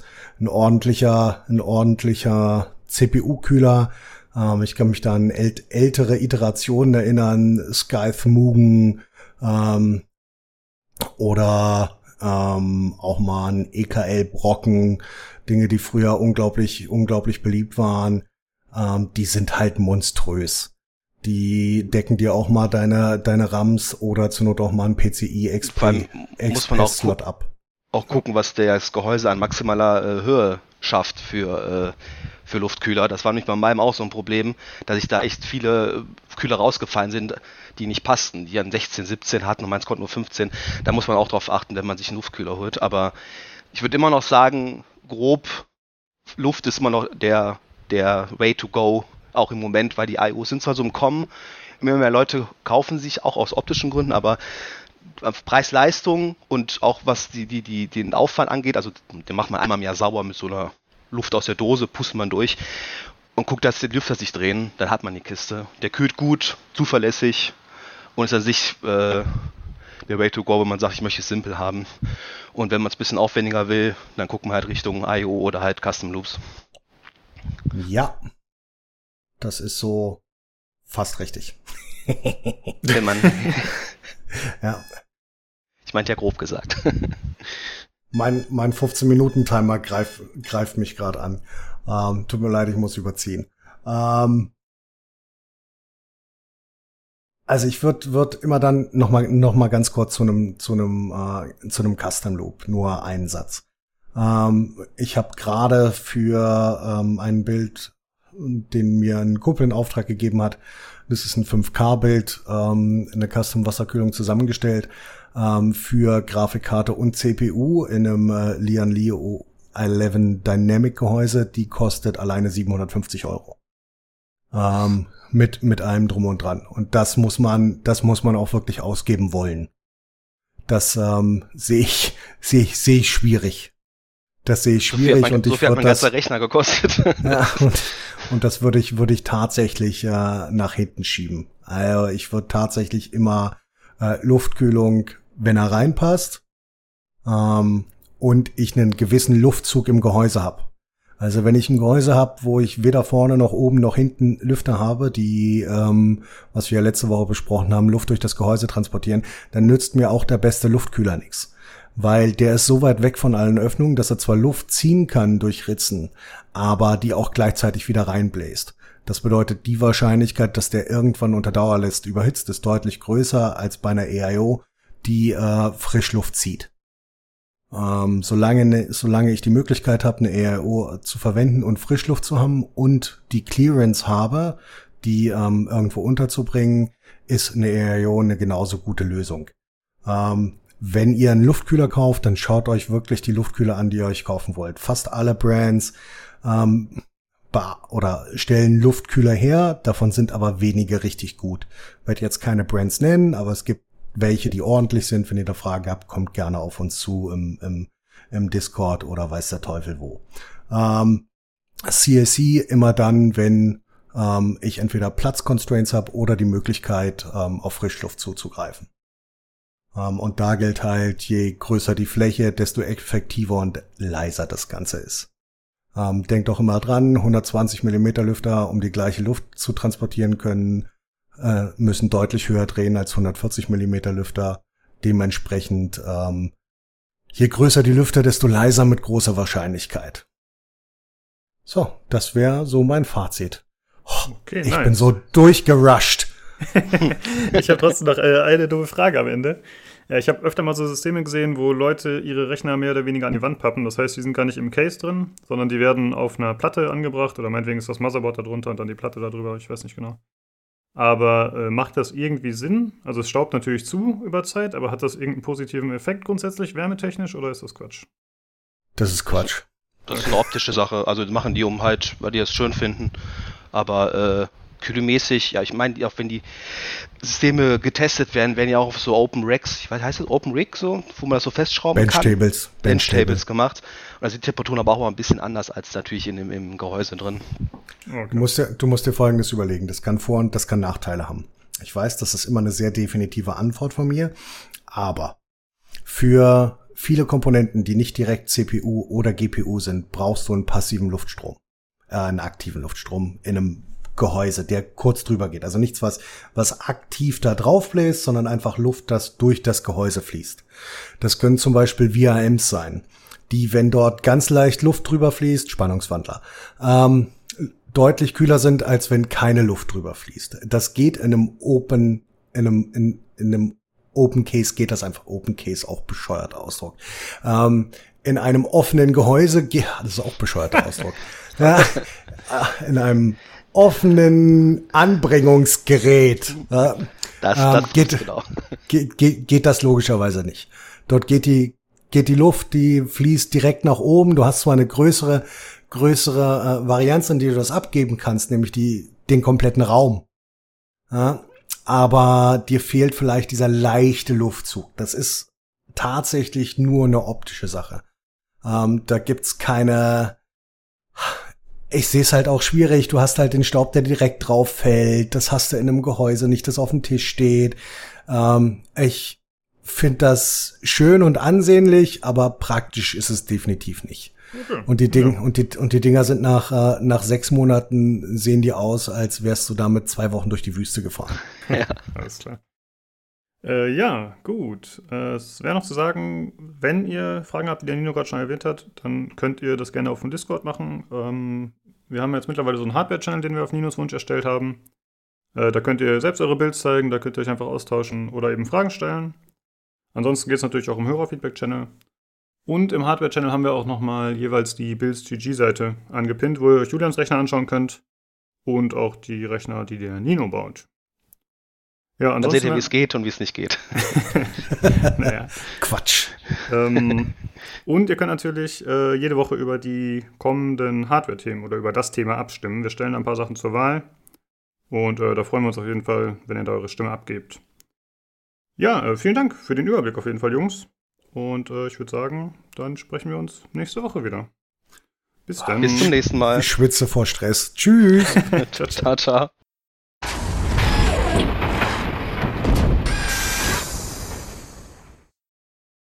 Äh, ja, wie schon gesagt, Das Ganze fiel jetzt ein bisschen kürzer aus, war hoffentlich für euch angenehmer mit der Struktur. Und äh, wie gesagt, Feedback weiterhin willkommen. Äh, dann kommen wir jetzt aber zu den Short News. Und zwar wurde angekündigt, dass äh, Horizon Zero Dawn, die Complete Edition, also mit dem äh, Add-on Wildlands, oder nee, Frozen Wilds heißt das, das, das erscheint am 7.8. für PC. Oh, Richtig. ja, du freust dich ich schon drauf, ne? Ich werde es mir holen und äh, werde dann hier, äh, wie du, wie du schon gesagt hast, den lang erwarteten Review zu Horizon Zero Dawn präsentieren. Ja, ich freue mich schon drauf. Ich fand das Spiel ein bisschen wack, aber ich habe es auch nicht so lange gespielt. Also eigentlich haben sie alle gefeiert, aber irgendwie mir hat es nicht so gefallen, aber da sprechen wir dann in ein paar Wochen drüber. Oder? Hast du beim, hast du es beim Kumpel gespielt, oder? Also du hast ja, ja keine genau. Playstation. Ah, okay. Genau. Aber wir haben es irgendwie auch nur, ich weiß nicht, zwei, drei Stunden gespielt und da ging es mir schon auf den Sack. Also ich, ich habe dem Spiel jetzt nicht wirklich eine faire Chance gegeben, das muss ich halt sagen, ne? Ähm, weil die Story hat sich nice. da natürlich noch nicht wirklich entfaltet. Nee, ich freue mich echt drauf. Also ich glaube, das ist genau meine Art Spiel. Ja. Ich habe, ähm, hast du gesehen, äh, ich habe es glaube ich im Discord auch gepostet, ähm, hier John Oliver, der Typ, der immer Last Week Tonight, diese, diese Comedy-Sendung macht äh, sonntags, der hat in seinem letzten Segment hat er ja die PS5 verarscht. Ich weiß nicht, ob du das gesehen hast. Ja, das äh, sehr geil. Die kam, die kam kurz vor, hat er so ein Bild gehabt von der, von der PS5 und wie, wie hat er das genannt? Ähm, It looks like either an alien waffle maker um, or a penguin designed by Apple. und, ähm, und er meinte aber auch halt, ähm, ja, aber er, er will es unbedingt haben, weil halt ähm, Horizon äh, Forbidden West äh, drauf rauskommt und der möchte unbedingt ähm, Robo-Dinosaurier mit Pfeil und Bogen abschießen, äh, und zwar right now. okay.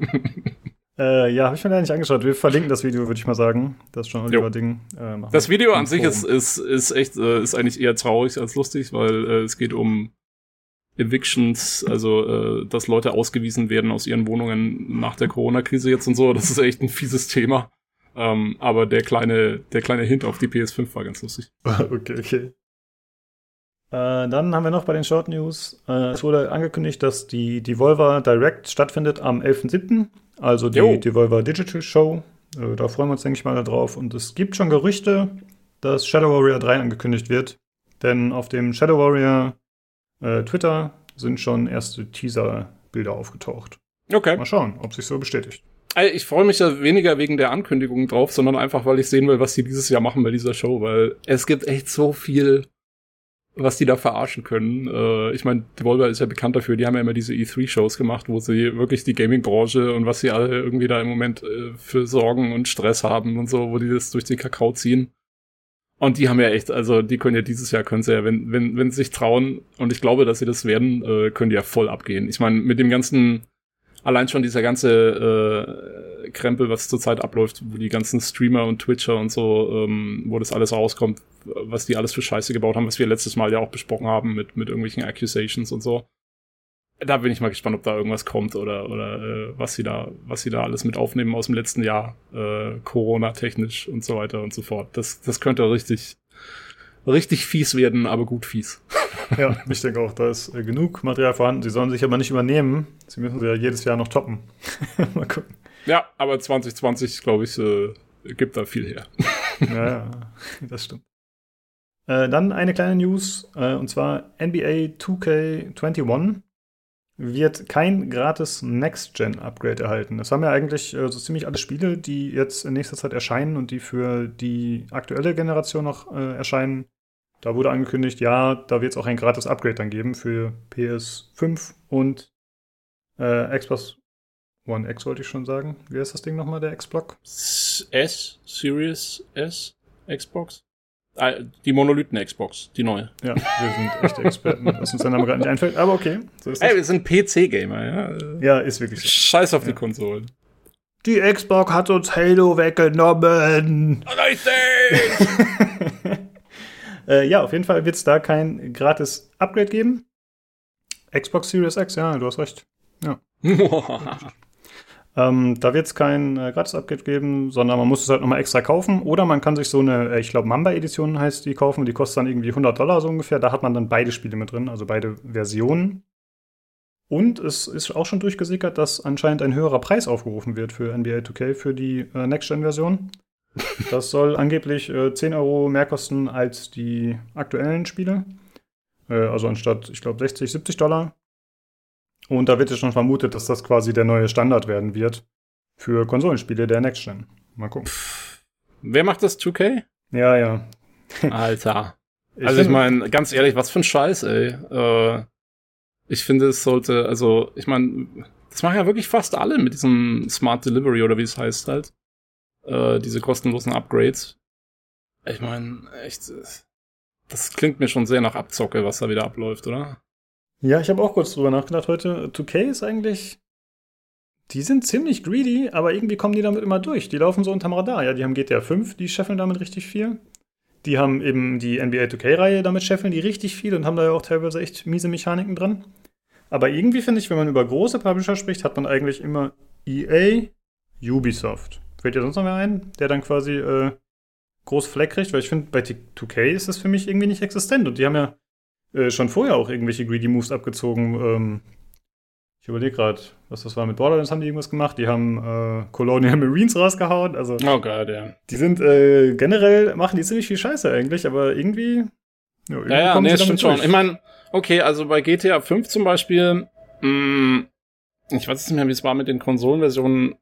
War das die neuen Konsolenversionen, die auf der Next Gen sozusagen rauskamen? Waren die dann so wie die PC-Version?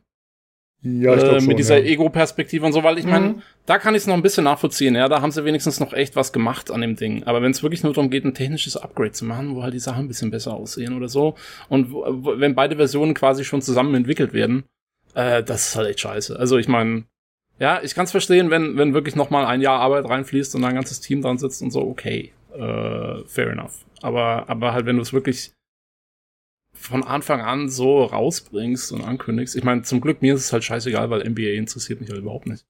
Ähm, ja, aber für die Leute, die das Spiel eigentlich haben wollen und so, äh, das ist schon echt fies. Auch dieser höhere Preis, ich meine 70 Euro jetzt dann für für neue Spiele äh, ist schon ist schon happig, muss ich sagen. Ja. Dollar, ich glaube der Dollar steht da noch schlechter als der Euro, ne? Weil ich glaube. Ah, 70, okay, 70 Dollar. Mm, ja, ähm, ja, gut. Aber es ist trotzdem, ich meine, es waren bis jetzt auch 60 Dollar hier, also insofern. Äh, ja, genau. Ja. Schön nochmal einen Zehner draufgehauen. Ja. Ja, mal gucken, äh, ob das so bleibt oder ob sie da vielleicht zu viel Flag kriegen und sich vielleicht was ändert. Mal schauen. Dann noch eine kleine News. Äh, Tencent hat ein neues Studio gegründet und zwar Lightspeed LA. Äh, Tencent hatte irgendwie schon so einen äh, Ableger namens Lightspeed, also mit dem sie im westlichen Markt mehr Fuß fassen wollten und jetzt halt ein weiteres Studio und das soll in Zukunft AAA Next-Gen Konsolenspiele entwickeln. Ja, das war's eigentlich schon. Gut, äh, dann würde ich sagen, kommen wir zur ersten News und zwar Cyberpunk 2077.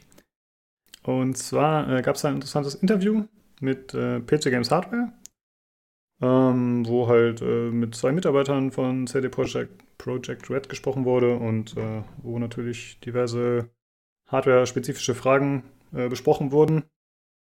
Äh, also da kam quasi das vor, was mir im Podcast ein bisschen gefehlt hatte von denen. Und da ging es unter anderem um DirectX 12 und dessen Unterstützung, beziehungsweise über die fehlende Unterstützung von DirectX 11. Ähm, das fand ich erstmal schon ein bisschen überraschend, muss ich sagen. Aber sie haben es halt gesagt, dass es äh, für sie das Sinnvollste wäre.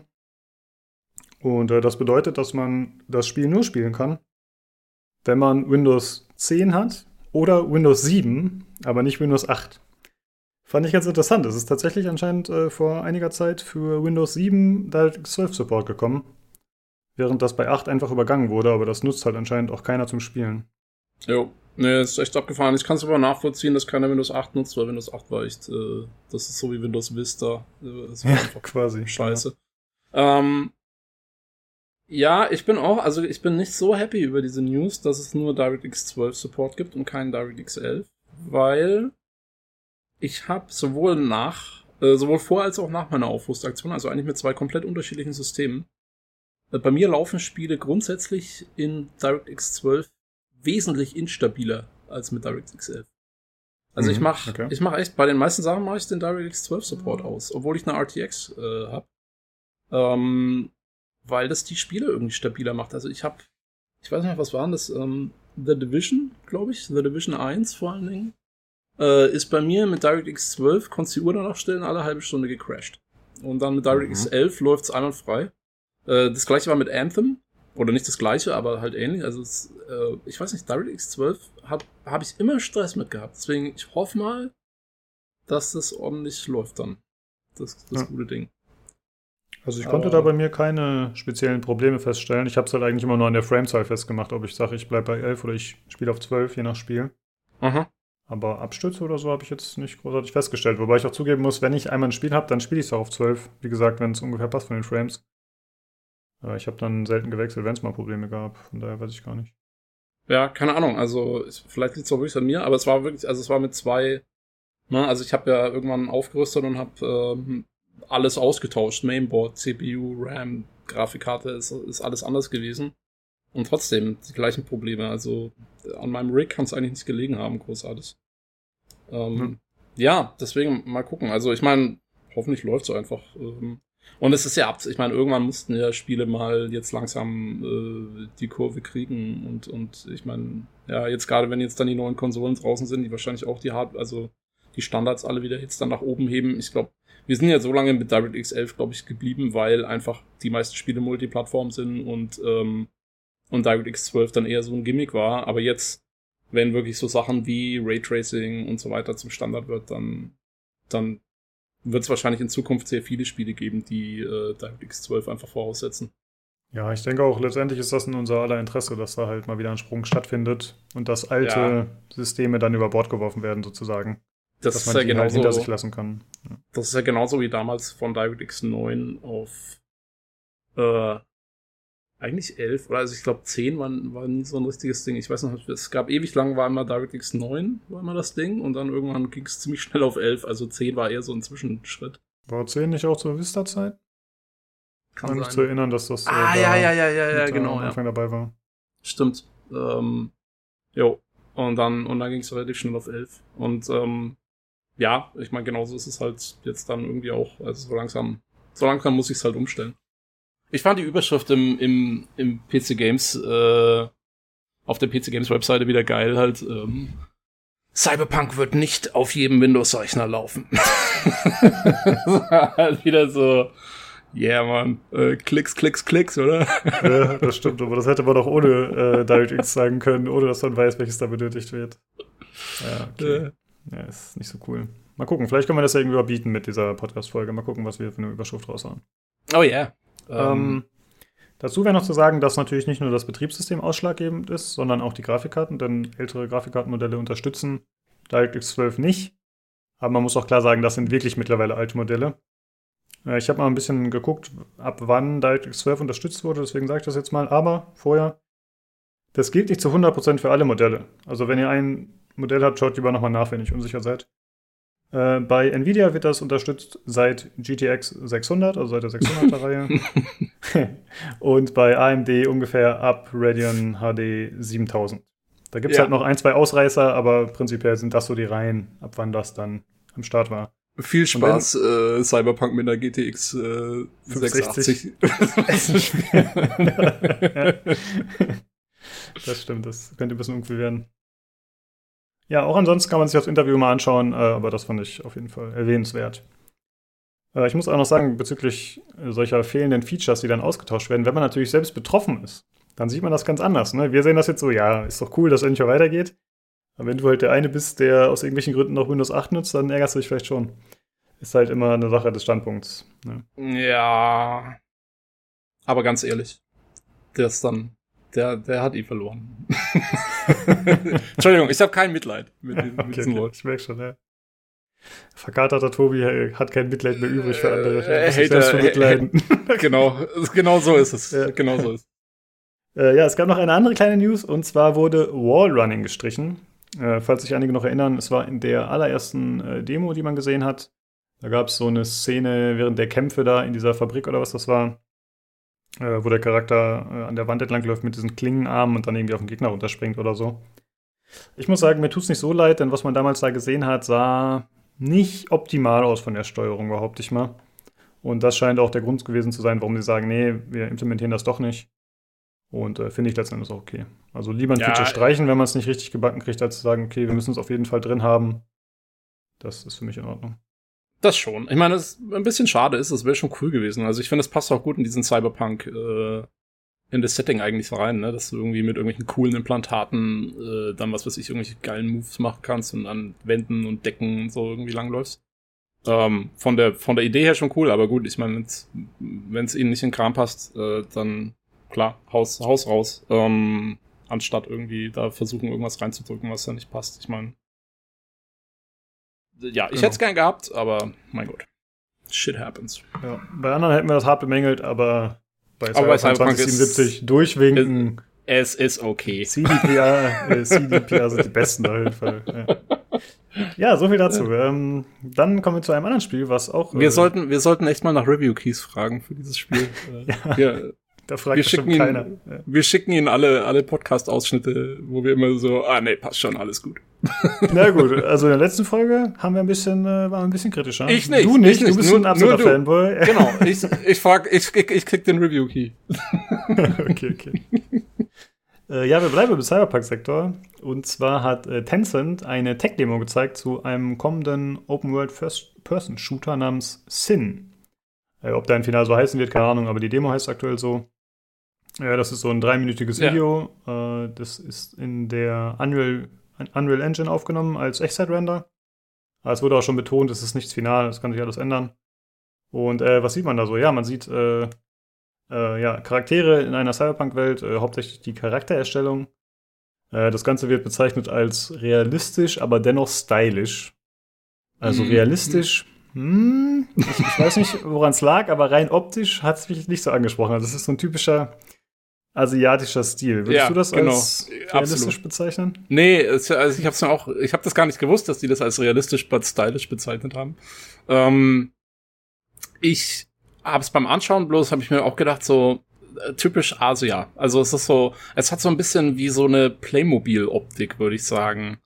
Ähm, Finde ich. Also alles sieht sehr ja, wie so, wie so eben so ein bisschen plastikmäßig aus. Es sind sehr grelle Farben, äh, die verwendet werden und so. Und ähm, ja, also, also realistisch würde ich echt nicht sagen. Es ist, also es ist ja. nicht Comic, aber es ist auch, äh, es ist, wie gesagt, es ist so ein bisschen stilisiert, finde ich. Genau, schon. so ein Anime-Look, ein bisschen, ja. ne, würde man sagen, denke ich mal. Genau. Genau. Von den Charakteren her zumindest. Und äh, das spiegelt sich auch ein bisschen darin wieder, was man da so sieht. Also das Ganze soll 2037 spielen. Äh, ist also quasi fortgeschrittener. Nee, ist nicht fortgeschrittener. Cyberpunk 2077 spielt äh, davor. Man muss äh, die sieben. Die sieben muss hinten dran sein. Ganz wichtig. Ja, genau, das ist wichtig. Äh, ja, es soll verschiedene Fraktionen geben. Äh, drei Stück meinten die. man soll kybernetische Begleiter haben, wie man dann im Video sieht, einen Bären oder einen Geparden. Ich glaube zumindest, dass es ein Gepard war. Und die sind halt mit ja, mit so, na, mit so Exoskeletten quasi nochmal gepimpt und man kann ihnen Frisuren geben, ja, dann hat man einen Bär mit Zöpfen oder Irokesenschnitt. und es soll äh, anpassbare Fahrzeuge geben, also äh, ja, alles im hohen Maße anpassbar angeblich, zumindest in dem, wie es zu, bisher zu sehen ist. Äh, wirkt ein bisschen so wie Jack of all Trades in dem, was sie da vorstellen, also als äh, würden sie wirklich alles bedienen können, was man braucht. Ja, keine Ahnung, ich habe ein bisschen Zweifel, aber wie gesagt, es ist nur eine Demo, also es ist noch nicht klar, inwieweit das so umgesetzt wird oder nicht. Ja, man muss mal abwarten. Ich meine, ich finde es eh, äh, dass sie das als Tech-Demo bezeichnen, aber es ist in Unreal Engine 4. Wie kommen die jetzt drauf?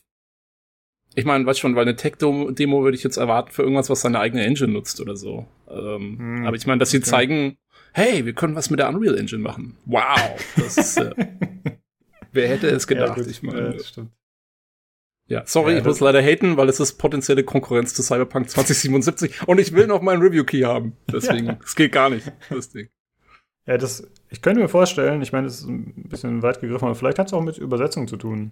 Denn es, ist, kommt ja aus dem Chinesischen. Und äh, vielleicht ist da Tech Demo ein bisschen anders äh, behaftet und die haben es dann nach Deutsch äh, quasi ins Amerikanische übersetzt, ins Englische.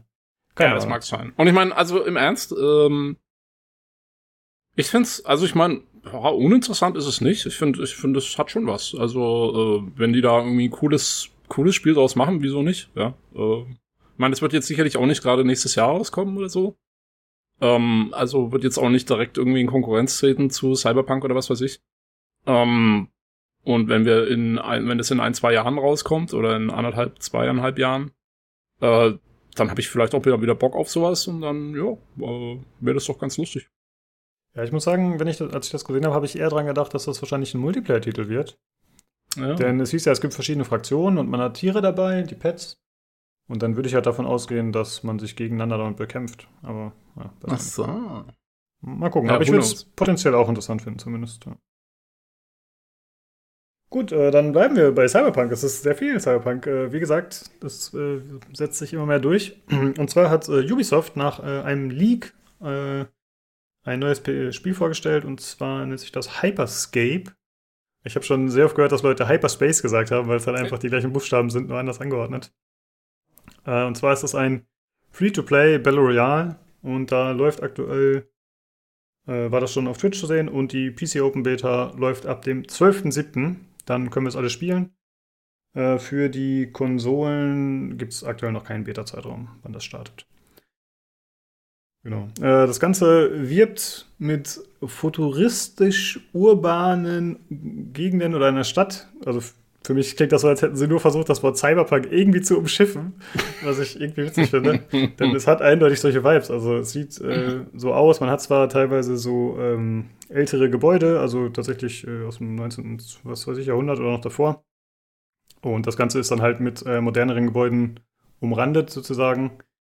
Aber ja, wie gesagt, Cyberpunk-Vibes. Das Ganze spielt ja, in der Stadt. Ja, aber ich finde, ich finde, es sieht so ein bisschen cleaner aus als ein normales Cyberpunk-Setting. Also mhm. es hat nicht diesen, diesen Neon, ja, alles ist irgendwie so ein bisschen dreckig äh, und Metall und, und, und Neon und, und, und Nebel und Staub-Vibe. Es hat eher, es, es ist so ein bisschen crisper, cleaner. Alles ist irgendwie so tagsüber äh, scheint eher stattzufinden und, und eben diese, diese, entweder du hast so diese alten Gebäude oder du hast so relativ ähm, wirklich so futuristische Konstrukte, so Stahl, Glas, so ein bisschen Mirror's Edge-Style oder so. Ähm, find, fand ich jetzt. Also, also ich finde es nicht so direkt Cyberpunk. Ich finde, es mhm. hat schon ein bisschen seinen eigenen Stil. Ne? Mich hat es von der Stadt ein bisschen erinnert an äh, Prag aus Mankind Divided. Mhm. Ja, ja, ja. Äh, stimmt. Was natürlich Cyberpunk ist. genau. Ja, deswegen ähm, kam ich vielleicht drauf. Ja, ja. Aber, aber wie gesagt, also ich fand, ich, es hat schon ein bisschen was Eigenes, schon noch. Also muss ich ja, nicht zu gut das halten. stimmt. Ähm, ja, es spielt in der Stadt äh, Neo Arcadia und äh, man spielt mit äh, Dreier-Squads oder halt Solo, äh, insgesamt 100 Spieler. Aber wenn man Solo spielt, dann hat man eine eigene Queue, also man spielt nicht gegen Dreier-Squads, sondern wie das halt in den Games so ist. Äh, das Ganze bietet eine hohe Vertikalität und das bewerben sie auch ein bisschen so. Also es gibt äh, verschiedene Fähigkeiten. Es gibt äh, Modifikatoren, die dafür sorgen, dass zum Beispiel die Schwerkraft reduziert wird. Es gibt äh, Jump Pads, was man quasi noch aus Oldschool Arena-Shootern kennt. Das sieht teilweise auch ein bisschen so aus. Äh, das ist auch so, das Schussverhalten ähnelt dem auch, würde ich sagen, denn die meisten oder viele Battle Royals sind ja so ein bisschen in diesem Military-Shooter-Look erstmal angesiedelt gewesen. Und äh, dementsprechend auch mit höherem Rückstoß und so. Klar, gilt nicht für alle Spiele, aber hier ist es echt so, du springst halt äh, in die Luft, äh, Meter weit, Dutzende Meter. Und Feuer ist währenddessen mit einer Minigun oder so, keine Ahnung, und das ist halt wirklich, der Rückstoß ist marginal. Ja, und es gab doch auch, äh, irgendwie hat man so einen Skill gesehen, das fand ich echt ziemlich geil, wo einer so, ein, so eine Kugel irgendwie schmeißt, in die Luft schmeißt und dann wird er aber selber quasi die Kugel, also du siehst dann auch die Kugel quasi in Third Person und dann wirst du wieder quasi mitten in der Luft, wirst du dann wieder zu dir selbst und fällst dann eben runter, halt von dieser Höhe und kannst so komplett irgendwie drei Häuser überspringen oder sowas. Ja, okay. Das Hast du das gesehen? Das, war, das, hat, das, hat, das hat ziemlich geil aus, eigentlich halt irgendwie so als, als Skill. Also du kannst dich selber in die Luft schmeißen. Ja, okay, das ist cool, ja. Ja, da gibt's auch so andere Sachen wie halt so ein Dash, den man aber auch nach oben machen kann, nach vorne, äh, in, der, in der Luft. Also man muss da nicht irgendwie auf dem Boden sein. Man, es gibt so einen Stomp, wo man nach unten springt und Schaden macht. Und äh, generell soll man halt äh, zwei Fähigkeiten immer dabei haben können und zwei Waffen. Und äh, was kann, also es gibt ein paar eigene Features, die man so noch nicht gesehen hat in anderen Battle Royals. Zum Beispiel soll es Weapon Fusing geben. Äh, das heißt, es gibt ja immer Waffen verschiedener Stufen. Zumindest gibt es das so in den meisten Battle Royals, die es mittlerweile gibt. Äh, also halt verschiedene Qualitätsstufen. Und hier soll es so sein, wenn du eine Waffe bereits besitzt und noch eine findest und du sammelst, also der gleichen Art und du sammelst die ein, dann werden die beiden eben fusioniert und das äh, sorgt dann für immer stärkere Waffen in dem Sinne, dass zum Beispiel die Magazingröße ver äh, verbessert wird oder dass du einen Scope dran kriegst oder so, so in der Richtung. Äh, was ich ganz cool finde, normalerweise ist es immer so, man killt irgendwen und dann äh, durchwühlt man den Leichenhaufen, wo die ganzen Sachen rausgesprungen kommen und dann äh, sucht man sich halt die bessere Waffe raus und lässt den Rest liegen. Und äh, hier ist es dann tatsächlich so, dass du die Sachen alle benutzen kannst und irgendwie noch eine Verwendung dafür finden kannst. Finde ich ganz smart eigentlich.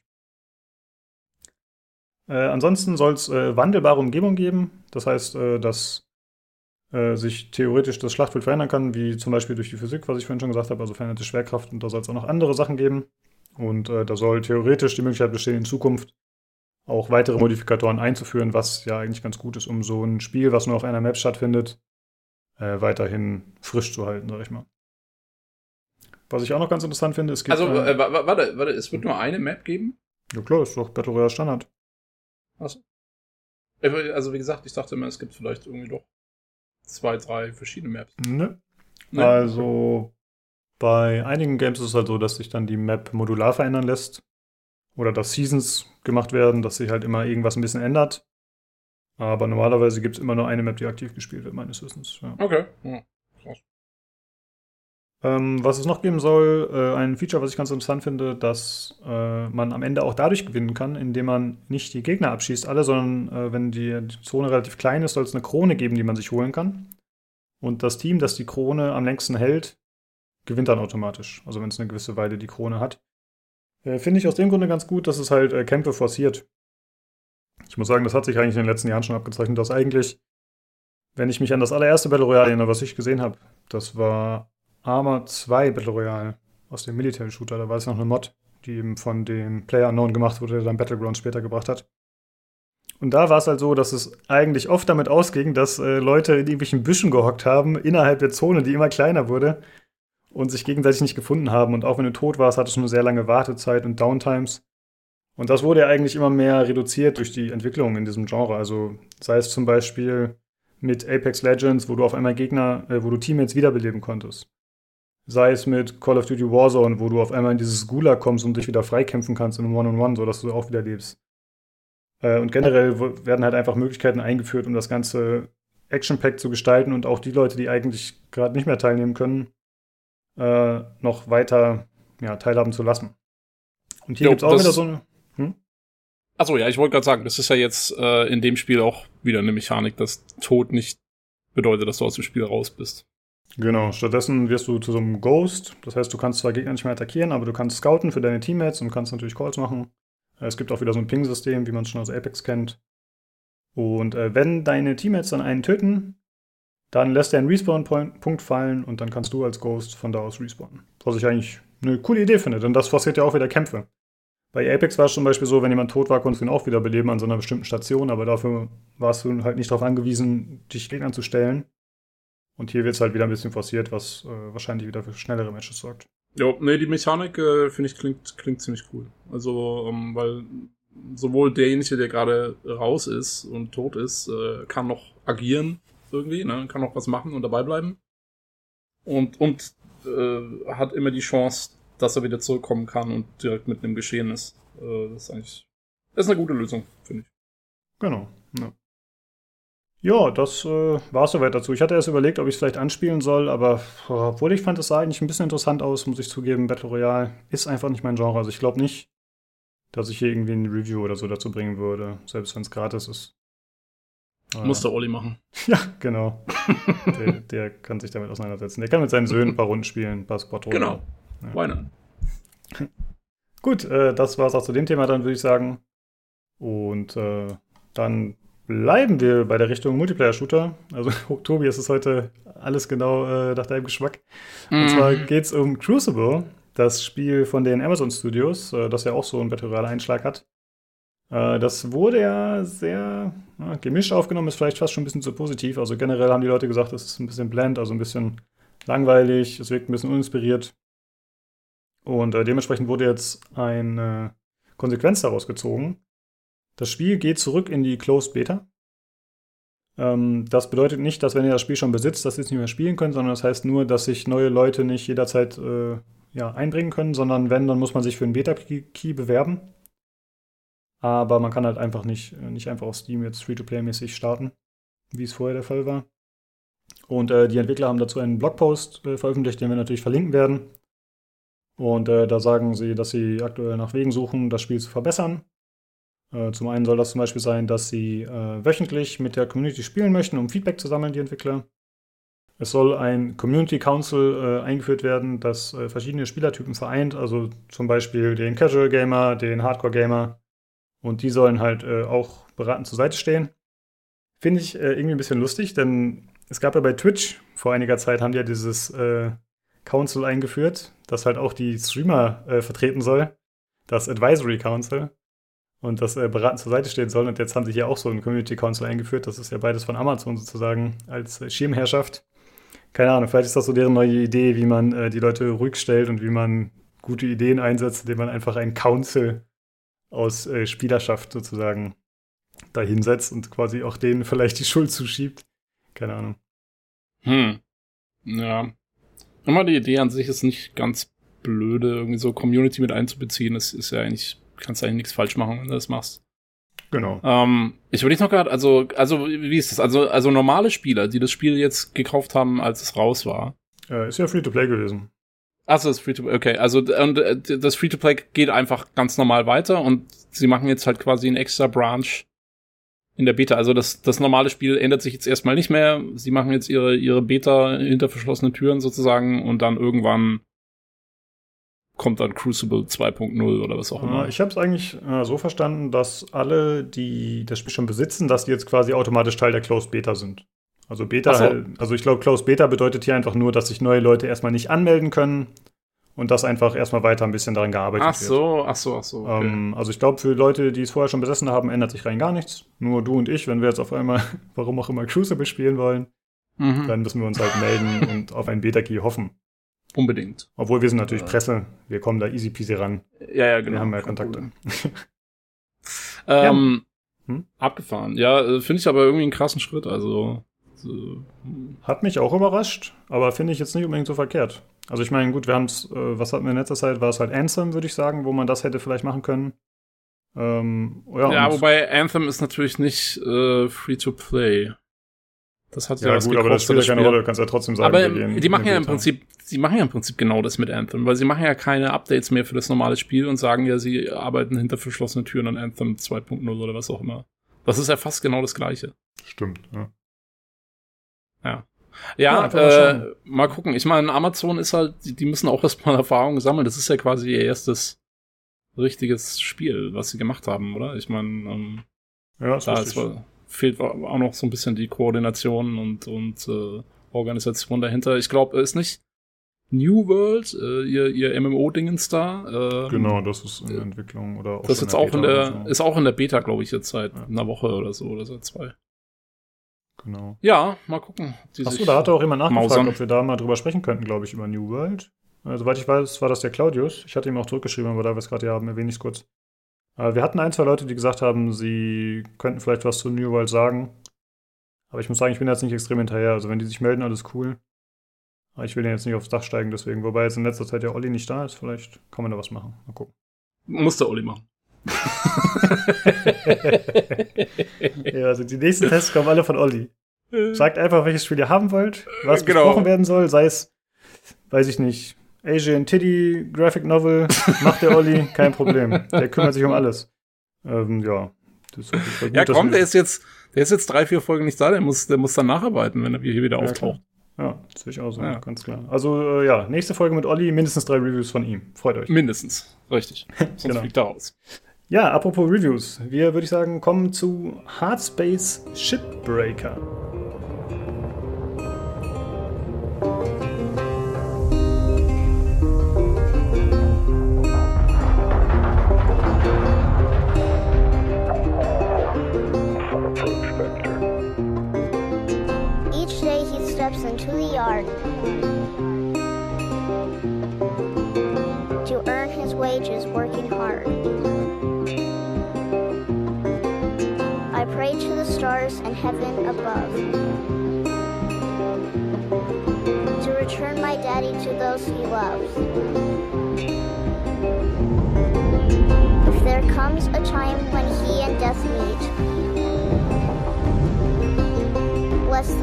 Cutter that takes his seat.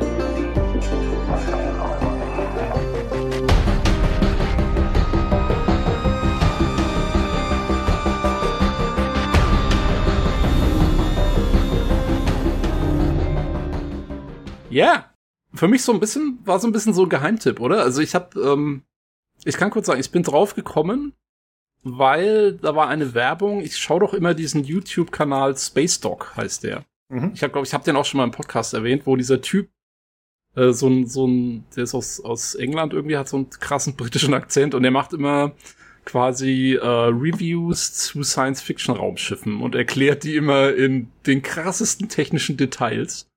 Ähm, und er hat eben diesen YouTube-Channel, also von, von allem von Star Wars, Star Trek, äh, was weiß ich, äh, Stargate, Battlestar Galactica, was auch immer halt. Äh, nimmt er sich die ganzen Schiffe her und nimmt die übelst auseinander halt. Der macht richtige, der, der hat dann immer Schematics und erzählt genau, wie viel Crew hat das Schiff, wo sind irgendwelche äh, Kanonen angebracht oder sonst irgendwas, äh, wofür ist das Ding gut? Und das ist echt, also der macht das halt so voll ernst, ja. ähm, was, was ich immer ganz witzig finde, deswegen schaue ich mir die ganz gern an. Und ähm, ich glaube, der hat sogar, den haben sie dann angeboten, dass er Lore erstellen konnte für The Expanse, für die, für die Serie. Oh, krass, Ähm, okay. Quasi, also der hat so ein bisschen mitgearbeitet, dann Schiffsdesigns für die zu erstellen und so ein bisschen zu erklären, ja, was ist da wo und, und, und, und wo sind irgendwie die Escape Pods und so weiter und so fort. Ähm, und der hatte eben eine Sponsorship in einem seiner Videos zu diesem Spiel. Da habe ich, dadurch habe ich davon gehört. Ähm, weil ich habe das vorher noch nirgendwo gesehen gehabt oder so. Ähm, und dann habe ich es mir jetzt mal besorgt im Steam Sale für, äh, glaub, was hat's gekostet? 20 Dollar oder so? Genau. Es kostet aktuell irgendwie noch die nächsten fünf Tage 20, aber regulär kostet es eigentlich 25 Euro, 24,95. Genau. Und das ist halt noch in, im Early Access, ähm, was ja normalerweise überhaupt nicht mein Ding ist. Ähm, und äh, es hat auch keine großartige Story oder so, was auch eigentlich überhaupt nicht mein Ding ist. Ähm, sondern es ist einfach nur so, also du, das, es spielt halt quasi in so einer zukünftigen äh, Zeit, wo die Menschheit das Sternensystem so besiedelt hat, halt eben auch so ein bisschen Expanse-mäßig, würde ich sagen. Also äh, alles ist sehr industriell gehalten. Und die Erde ist voll am Arsch irgendwie, halt alles voll überbevölkert und voll verschmutzt. Und, ähm, und jeder will quasi von der Erde runterkommen in die Kolonien im Weltraum oder was weiß ich. Ähm, und um das zu bezahlen, hast du dich quasi beworben, als das Spiel anfängt, bei der Lynx Corporation, die äh, Schiffe im Orbit auseinandernimmt, alte Raumschiffe und die verschrottet, um die Rohmaterialien zu gewinnen, um quasi wieder neue Schiffe zu bauen. Und äh, als du dich quasi anmeldest für diesen Job, ähm, werden, bist du, um allein um von denen in den Orbit verfrachtet zu werden, das kostet quasi eine Billion Credits oder Dollar oder was auch immer. Also das heißt, als du anfängst, schuldest du denen eine Billion Dollar. Und die musst du abarbeiten. Und dafür bist du halt in so einem äh, Raumverschrottungsschrottplatz und kriegst halt ein Schiff nach dem anderen angeliefert und die musst du auseinandernehmen. Ähm, und dafür hast du einen Lasercutter und einen äh, so eine Art Traktorstrahl-Lasso-Teil, irgendwie so ein Grappling-Hook. Genau, Grapple, aber erinnert ein bisschen an die Gravity Gun, würde ich sagen, aus HFF2. So ein bisschen, ja, aber es ist so eine Mischung aus, aus also es hat so, so Lasso-Qualitäten irgendwie, weil es hängt wie an so einem Band und das hat auch, also alles hat dann quasi so ein bisschen Spiel, ne? Also wenn du, wenn du dich schnell bewegst mit irgendwas, dann, und dann, dann schwingt das so hin und her auch an dem Ding. Und das, also du nimmst diese Schiffe auseinander in, in, in äh, null Gravi Gravity, also, also äh, keine Gravitation, du bist in so einem Raumanzug unterwegs. Die Steuerung ist so ein bisschen, ich würde es vergleichen, so ein bisschen mit Adrift, mit diesem VR-Spiel, allerdings nicht ganz so schlecht. Ähm, also du, du bewegst dich quasi, du hast Düsen an deinem Anzug, wo du dich halt in alle Richtungen bewegen kannst, ähm, vorne, hinten, oben, unten. Ja, Und rollen vielleicht, äh, das spielt Mhm. man in der First Person. Ne? Ja, ja, genau. Ja, ja. Ähm, und, und wie gesagt, also du, und wenn du halt zum Beispiel, also wenn du dann nach vorne Thrust gibst, ähm, dann fliegst du halt nach vorne und hörst auch nicht direkt auf oder so, sondern du fliegst, wie es halt im Weltraum ist, du fliegst da erstmal weiter und musst dann äh, entweder äh, den Rückschub geben oder halt du hast auch eine, einfach eine, eine Bremse, mit der du einfach anhalten kannst. Und, ähm, und so bewegst du dich dann halt zu dem Schiff und, und, ähm, und ja, mit deinem Schweißgerät oder Lasercutter ähm, nimmst du halt Deckpaneele auseinander und so. Und der Witz daran ist, dass du halt gucken musst, also das Schiff ist halt noch äh, unter Druck. Also der, der Innenraum ist unter Druck und du musst erstmal in das Schiff rein, durch, ein, durch die Luftschleuse oder so, und musst erstmal den Druck rausnehmen. Also musst, äh, kannst dann in dem Schiff gibt es dann Computerkonsolen, mit denen du quasi äh, die Atmosphäre dann abschalten kannst. Und wenn du zum Beispiel, also wenn du einfach anfängst, ein Compartment, was noch äh, unter Druck steht, aufzuschweißen, dann gibt's halt quasi dann, äh, wie, wie nennt man das, explosive äh, ja, dann wird ja, das halt, halt ins All gesaugt, ne? Also genau, geht's kann halt, halt der Druckausgleich halt nicht in Ruhe stattfinden, sondern es wird halt einfach rausgeschleudert. Genau, und dann gehen halt Sachen kaputt, ähm, ja, wenn dann irgendwie noch blöderweise irgendwie ein Treibstofftank da drin ist, der explodiert dann oder so, gibt's dann schöne Kettenreaktionen, wo irgendwie alles Mögliche dann auf einmal kaputt geht. Und du wirst dann, entweder wenn du im, im, im, im direkt davor stehst, wirst du halt selber auch weggeschleudert oder nimmst Schaden und so. Und der Witz ist, äh, du musst für alles bezahlen. Also du bezahlst für die Luft, die du atmest, du bezahlst für jeden Schaden, den dein Anzug nimmt, du bezahlst für alles und du musst halt gucken, dass du am Ende wieder positiv rauskommst. Also du darfst quasi selber nicht zu viel Schaden nehmen und Geld machst du halt, indem du dieses Schiff auseinander nimmst und die einzelnen Teile äh, in verschiedene ähm, Reaktoren oder sowas bringst. Also es gibt drei verschiedene. Es gibt die, die Barge, also so, eine, so, ein, so ein Lastenaufzug sozusagen, wo du Komponenten reintun musst, die irgendwie noch verwendbar sind, wie Stühle oder Computerkonsolen oder was auch immer. Ähm, dann gibt's den, den Furnace, also die äh, so eine Art Schmelzofen, wo du Metall reintust. Und es gibt den Processor, wo du so Carbon-Teile reintust, wie irgendwie Deckplatten oder so. Und das siehst du dann immer, was wohin muss. Das wird dir angezeigt und du musst quasi immer gucken, dass du diese einzelnen Komponenten eben auseinander nimmst und dann in diese, in diese verschiedenen Reaktoren reintust. Und das machst du entweder mit diesem Grappler oder du kannst auch so Tethers also so, so Leinen ziehen, die dann das Zeug wegziehen, relativ schnell. Ähm, und, und du musst halt, aber du, du kannst nicht das ganze Schiff irgendwo hinziehen, weil es viel zu schwer ist, also musst du es halt quasi diese einzelnen Deckplatten aufschweißen. Es gibt dann so, so Schweißpunkte, wo du direkt äh, quasi, die du, die du auseinandernehmen kannst. Aber wenn du mit dem Laser dann nicht richtig zielst und du triffst irgendwas anderes, dann machst du halt Sachen kaputt, die eigentlich noch wertvoll sind. Ja, der Laser funktioniert ein bisschen so wie bei Dead Space, ne? Also dieser Laser-Cutter eben auch. Also das ist tatsächlich dann so eine Linie, die gezogen wird und mhm. da muss man ein bisschen vorsichtig sein. Also es kommt auch an, wo man so drauf zielt. Also wenn man auf so einen Schweißpunkt zielt, die sind immer so zielt, die sind immer so gelb markiert und man hat auch so eine Ansicht, die man wechseln kann, dann hat man sozusagen so eine Hologrammansicht des Schiffes und sieht genau, wo welche Materialien drin sind. Das kann man noch upgraden später noch. Dementsprechend kriegt man dann auch eine bessere äh, Übersicht dessen, was da drin ist und was man verarbeiten kann. Aber prinzipiell genau. ist es so, dass man bei diesen Schweißpunkten an einer Stelle relativ gezielt arbeiten kann, aber wenn man halt nicht genau aufpasst und das falsch ansetzt, das Stück, dann kann es halt auch schon mal sein, dass man einfach mal so eine Paneelplatte in der Mitte durchschnibbelt oder so. Das äh, geht relativ schnell, ja. Jo, und äh, wie gesagt, und wenn du dann irgendwie, wenn da noch ein Treibstofftank oder sowas in der Nähe ist und du triffst den, dann hast du halt echt ein Problem, weil dann fliegt dir das ganze Ding um die Ohren. Ähm, also es ist eigentlich, es ist wie so ein, wie so ein bisschen so ein Physik-Puzzler, würde ich sagen, oder? Weil du musst so, du musst halt dir das Schiff anschauen mit diesem Scanner, den du gerade erwähnt hast, und musst halt gucken, okay, wie gehe ich jetzt da dran? Äh, welches, was schweiße ich zuerst auf? Äh, wo muss ich aufpassen, dass irgendwie die Luft nicht rausgesaugt wird oder so? Und das Herzstück jedes Schiffes ist der Reaktor. Das ist das teuerste Teil. Und wenn du den rausnimmst äh, aus seiner Verankerung, aus dem aus der Kühl Kühlverankerung, dann wird er instabil und äh, quasi fliegt dir relativ schnell um die Ohren. Das heißt, du musst zuerst sicherstellen, dass du, wenn du den Reaktor rausnimmst, dass du quasi schon einen Weg dir geschaffen hast, um den möglichst schnell zu dieser, zu diesem Lastenaufzug dann hinzumanövrieren, weil du, wie gesagt, nach ein paar Sekunden geht das Ding kaputt. Also du musst quasi erst die ganzen Deckplatten außenrum schon mal wegschweißen, dass es ziemlich alleine äh, steht, das Ding. Und dann kannst du erst den Reaktor rausnehmen und, und, und quasi, ähm, ja, kriegst die Kohle dafür. Genau. Ähm, und zum Beispiel ist es auch so beim Treibstoff, man kann auch den Treibstoff ablassen, bevor man die Tanks entfernt. Mhm. Was anscheinend auch ein zusätzliches Sicherheitsfeature ist, aber bisher ging es bei mir meistens gut. jo, ähm, jo. Genau, also es ist schon, wie du sagst, so ein bisschen rätselmäßig und man muss gucken, wie geht man es an. Äh, und das Ganze ist auch äh, durch einen Timer begrenzt, denn man spielt halt in Schicht, Schichten sozusagen, also Shifts. Mhm. Und äh, du hast halt ja, du hast halt eine Shift, um die Sachen zu erledigen, die du erledigen sollst für die Links Corporation. Also in der Regel musst du halt den Reaktor entfernen, du musst äh, so eine Energiezelle entfernen und noch diverse andere Sachen einfach äh, ja, äh, weiterverarbeiten oder recyceln, sag ich mal. Und da musst du halt vorsichtig vorgehen. Und du musst immer auf deine äh, Luftreserven achten, darauf achten, dass deine Thruster noch genug Energie haben und du darfst halt auch die Teile nicht einfach äh, ja, wild auseinanderschneiden. Dann ist es so, dass die Teile eine gewisse Haltbarkeit haben.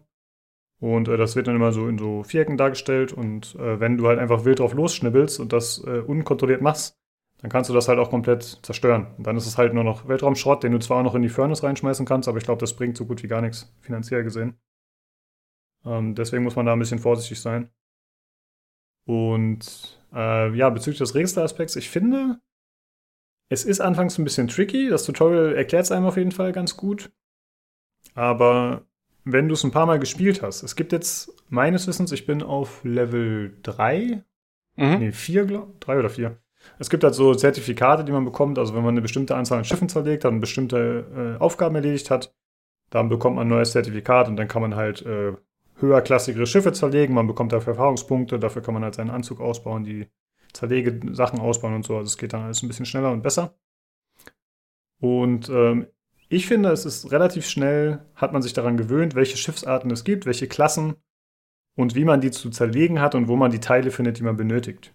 Ja, ähm, warte mal, ich guck mal gerade auf meine Spielzeit. Du meinst, du hast so sechs Stunden gespielt? Hast du seitdem ich hab, gespielt? Ich habe ungefähr sechs Stunden auf der Uhr. Ähm, und das ist genau mein größter Kritikpunkt im Moment an dem Spiel ist, es gibt eigentlich bisher, zumindest was ich gesehen habe, gibt's drei verschiedene Schiffsklassen oder so, die aber auch zwischen den Klassen sehr ähnlich sind. Also es ist eigentlich immer ein sehr gleicher Aufbau. Du hast äh, äh, du hast den, diesen Innenraum, wo du einmal rein musst, halt die Luft ablassen musst und so. Dann hast du Boden und Decke als Deckplatten und dann hast du die Außenhüllen sind so, das ist so doppel, ähm, so doppelwandig. Also du hast so ein, so ein Zwischencompartment zwischen der inneren und äußeren Hülle von dem Schiff, wo du irgendwie reinkriechen musst dann und diese Schweißnähte finden musst, die du, die du eben aufschweißen musst. Ähm, und das ist eigentlich immer gleich. Und das finde ich so ein bisschen schade. Also ich hatte mir eigentlich erhofft, dass viel schneller jetzt auch, vielleicht gibt's die auch noch. Ich weiß, ich bin, glaube ich, Level 6 oder so. Ähm, und ich habe bis jetzt immer nur diese relativ kleinen Schiffe und inzwischen weiß ich wirklich ganz genau, okay, ja, äh, da muss ich das machen, das machen, das machen. Und mir fehlt wirklich die Abwechslung. Also mir fehlt, ich, ich, ich warte jetzt drauf, ich hoffe mal, dass vielleicht mit der nächsten Klasse oder so, dass mal größere Schiffe kommen wo mehr Innenräume sind, die irgendwie ineinander verschachtelt sind. Es hieß ja auch, diese Schiffe sind prozedural generiert, das stimmt auch, die sind immer so ein bisschen anders, aber die Unterschiede sind extrem gering. Also da geht's nur darum, sind da jetzt irgendwie zehn Stühle drin als Passagiertransporter oder ist es ein Frachter mit irgendwie drei Kisten oder so? Ansonsten genau, ist es Farbe, Antennen und vielleicht nochmal zwei verschiedene Antriebsdüsen, aber prinzipiell genau, aber der Aufbau und das Auseinandernehmen ist sehr ähnlich. Ja. Genau, und das ist, das ist ein bisschen schade, weil es gibt viel mehr Potenzial dafür. Also ich meine, es ist ja noch Early Access, vielleicht machen sie es noch, vielleicht bin ich auch selber noch nicht weit genug, aber ich würde mir wünschen, dass ich irgendwann so einen richtigen Kreuzer habe, ja, mit irgendwie zehn Innenräumen oder so äh, und dann muss ich wirklich gucken, okay, wie, ja, wo, wo setze ich an und weil bis jetzt ist es auch so, ich kann diese Schiffe mit äh, gutem Gewinn komplett auseinandernehmen. Also ich kann wirklich, äh, ich, ich arbeite normalerweise zwei Schichten an einem Schiff und nach zwei Schichten habe ich das Ding komplett auseinandergenommen und eigentlich alles verschrottet, was geht. Ja, ähm, auch so.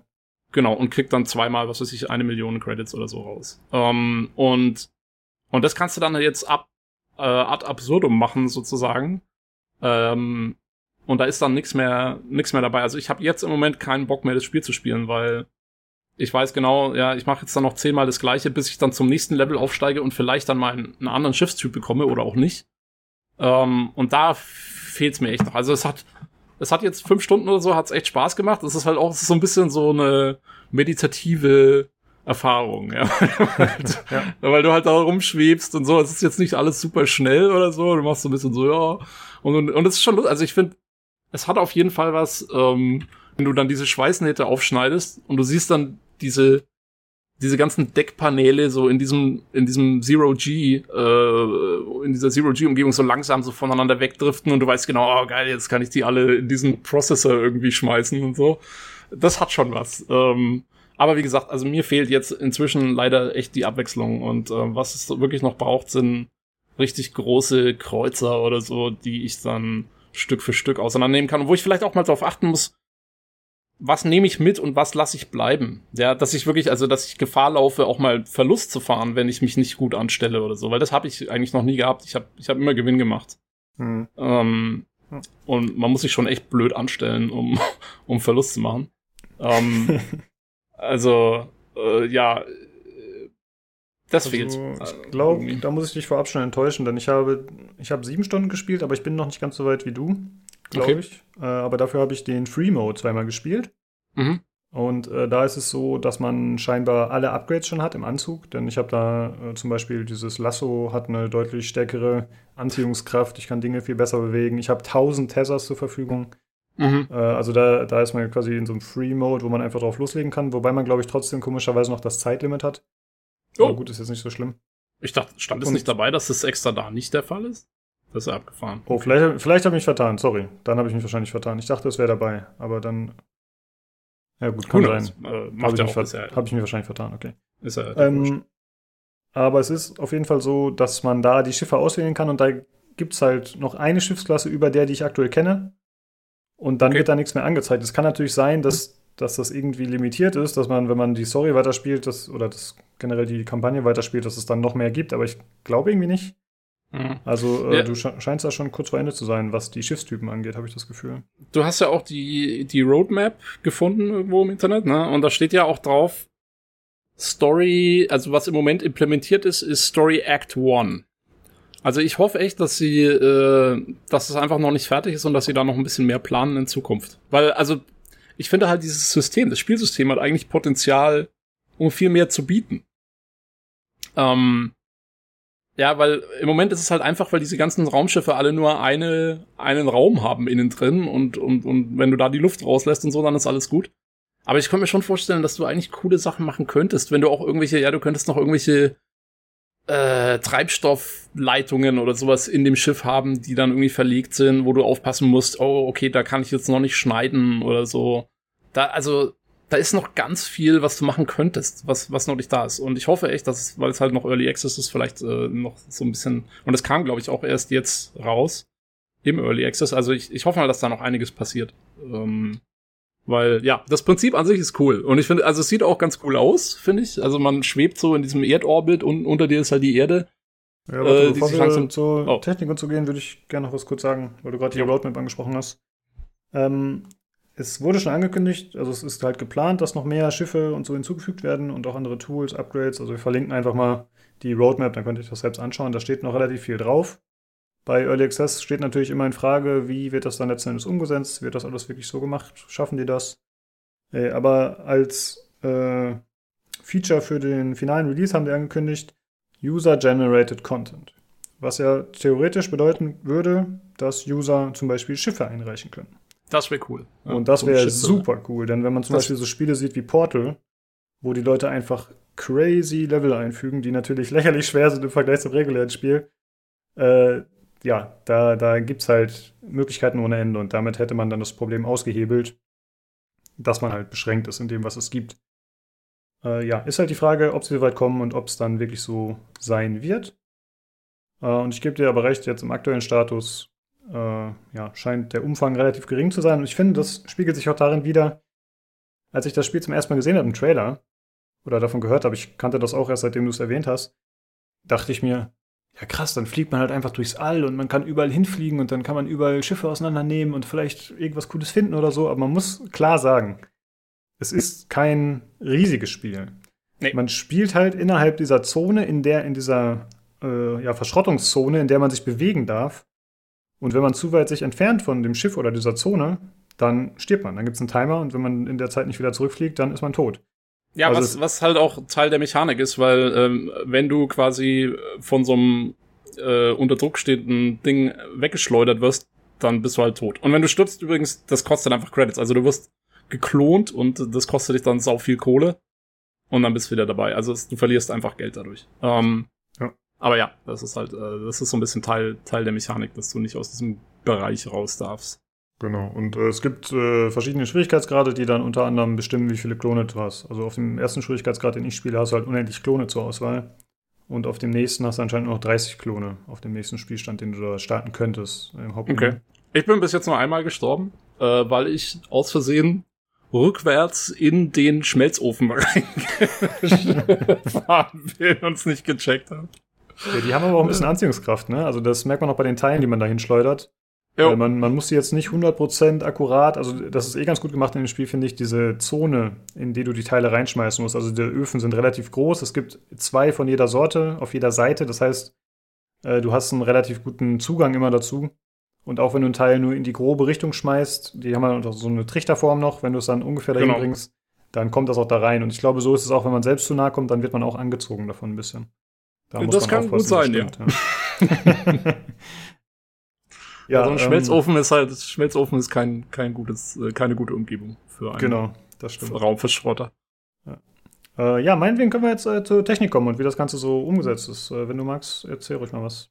Jo, also ich finde, äh, es sieht ziemlich cool aus. Also es ist so, ähm, es ist jetzt nicht der super krasse äh, Eye Candy oder so, aber ich finde also die, wie gesagt, die Erde dreht sich so unter einem langsam durch die Gegend und äh, die Erde sieht echt cool aus und um einen herum sind halt auch noch lauter andere Schrotthäfen, die man in der Entfernung sieht oder andere Raumschiffe oder was auch immer. Und ähm, ja, und die Schiffe, also ich finde, ich finde es, es passt. Also es ist schöner Lichteffekt, wenn du da schweißt mit deinem Laser und so, dann sind da Funken und sonstiges. Ähm, also ich finde, es passt. Es ist jetzt nicht irgendwie, keine Ahnung, der Übertechnikkracher, aber es, ist, es sieht stimmig aus und, ähm, und der Sound ist auch ganz cool, finde ich. Also, weil du hörst halt, ähm, wenn du im, im Vakuum unterwegs bist, dann hörst du halt nur, was in deinem Anzug passiert und dann gehst du in die Luftschleuse und bist in diesem, wenn du halt dann in ein Compartment gehst, wo gerade noch Druck besteht, dann hörst du halt äh, alles im Normalsound. Ich glaube, es gibt sogar für den. gar nicht aufgefallen. Okay. Ja, und dann lässt du die Atmosphäre ab und dann wird's halt wieder alles sehr dumpf. Ähm, und ich glaube, es gibt sogar, ich habe das noch nicht, aber es gibt ein Upgrade für den Anzug, wo du einen Sound-Simulator, dass du quasi auch im Vakuum das Sound simuliert wird, äh, damit du Gefahren eher irgendwie dir, äh, ja, dass, dass irgendwie du eher hörst, wenn irgendwas brennt neben dir oder so, dass du, dass du weißt, dass das irgendwie der Fall ist. Ähm, aber ja, also finde ich, finde ich sehr stimmig und ja, passt passt soweit. Ja, also ich würde gerne einmal zur Optik sagen, ich finde, es sieht ansprechend aus, aber es ist definitiv nicht schön oder auf extrem hohem technischen Niveau. Also mich hat es ein bisschen erinnert, obwohl ich es nicht gespielt habe, an das äh, Rebel Galaxy Outlaw. Würdest du dazu mhm. stimmen? Ja. Also, also vom, ja, vom ja, Stil ja, so ein bisschen halt so eher so klotzige Schiffe und alles so ein bisschen gröber, nicht so geile Texturen. Also diese Textur, wo man da äh, wieder zurück in seinen Hub geht, Mhm. Uff, die Bodentextur, das ist ja katastrophal. Also wenn du zu nah an die Te Texturen kommst, das ist wirklich schrecklich, finde ich. Jo, jo, jo. Äh, aber vom Weiten macht es ein sehr schönes Gesamtbild und wie du gesagt hast, durch die Beleuchtung sieht es eigentlich sehr nett aus. Genau, und sie haben halt, ähm, sie haben halt sehr viele optische Cues, die sie, glaube ich, auch einbauen mussten. Also diese Schweißnähte und so, das ist dann alles, äh, die haben immer so ein, so ein gelb-schwarzes, gelb-schwarzes Streifen halt, wie so ein, ne, wie, wie, wie so ein Industrial Look. Ähm, und zum Beispiel die Carbonplatten sind immer irgendwie bemalt. Also die haben irgendwie Farben drauf und die Metallplatten, die du in den Schmelzofen schmeißen musst, sind eher grau. Also es ist auch so ein bisschen so gemacht, dass du schon vom Anschauen her ungefähr weißt, was was ist. Äh, da haben sie schon drauf geachtet, dass das halt ähm, ja, dass, dass, dass du da halt irgendwie diese Visual Cues sozusagen gleich mitgeliefert ja. kriegst. Also das mit den Platten ist mir noch gar nicht so aufgefallen, aber ansonsten äh, stimme ich dir absolut zu. Muss ich nochmal drauf achten. Ähm, ich habe das Spiel auch äh, als, ich habe den Free Mode ja wie gesagt ausprobiert und da habe ich extra ohne HUD gespielt. Denn man kann es oh, komplett okay. deaktivieren. Also das HUD ist sehr voll, muss man sagen. Ja. Es ist, also das standardmäßig hast du so viele Informationen darauf, die tatsächlich auch alle hilfreich sind. Also zum Beispiel, wenn du ein Teil grabst, dann wird dir angezeigt, das muss in den Prozessor. Genau. Äh, was wird dir noch angezeigt? Du siehst äh, deine verschiedenen Tools, die du zur Auswahl hast. Äh, du siehst, wie viele Lebenspunkte sozusagen das Teil noch hat, was du gerade bearbeitest. Du siehst, wie viel äh, Energiezufuhr du noch hast in deinem Anzug, also wie viel Thruster, wie viel Luft hast du noch, äh, wie viel Energie haben deine Tools, aber das siehst du tatsächlich auf den Tools selbst. Also das ist eine praktische Ingame-Anzeige sozusagen, also in der Welt. Äh, und noch diverse andere Anzeigen. Also es ist wirklich viel. Und äh, es ist cool, dass man die komplett deaktivieren kann. Man kann sie leider nicht partiell deaktivieren. Ich hoffe, das wird noch kommen. Mhm sondern man hat entweder an oder aus. Ja, weil das ist auch echt, ich, also ich finde, es war sehr viel dabei, was ich auch nicht gebraucht habe, ganz ehrlich. Also ähm, ich habe so zum Beispiel die Sauerstoffanzeige oder so, da habe ich nie darauf geachtet, weil du kriegst eh, also du kriegst eine Warnung, wenn das Ding dann äh, nach unten geht und dann musst du halt schnell rüber zu dem Terminal fliegen und dir neuen Sauerstoff kaufen.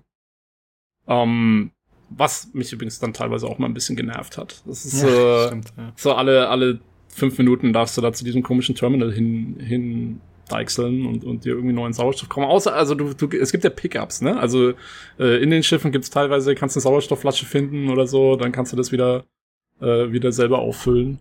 Ähm, insofern ist es schon ganz nett, aber ähm, am Anfang hat's mich ein bisschen genervt. ja, fand und ich ja. auch. Ähm, dazu ähm, kommen ja später noch die Upgrades für den Anzug und so, dann wird das sicherlich alles ein bisschen chilliger.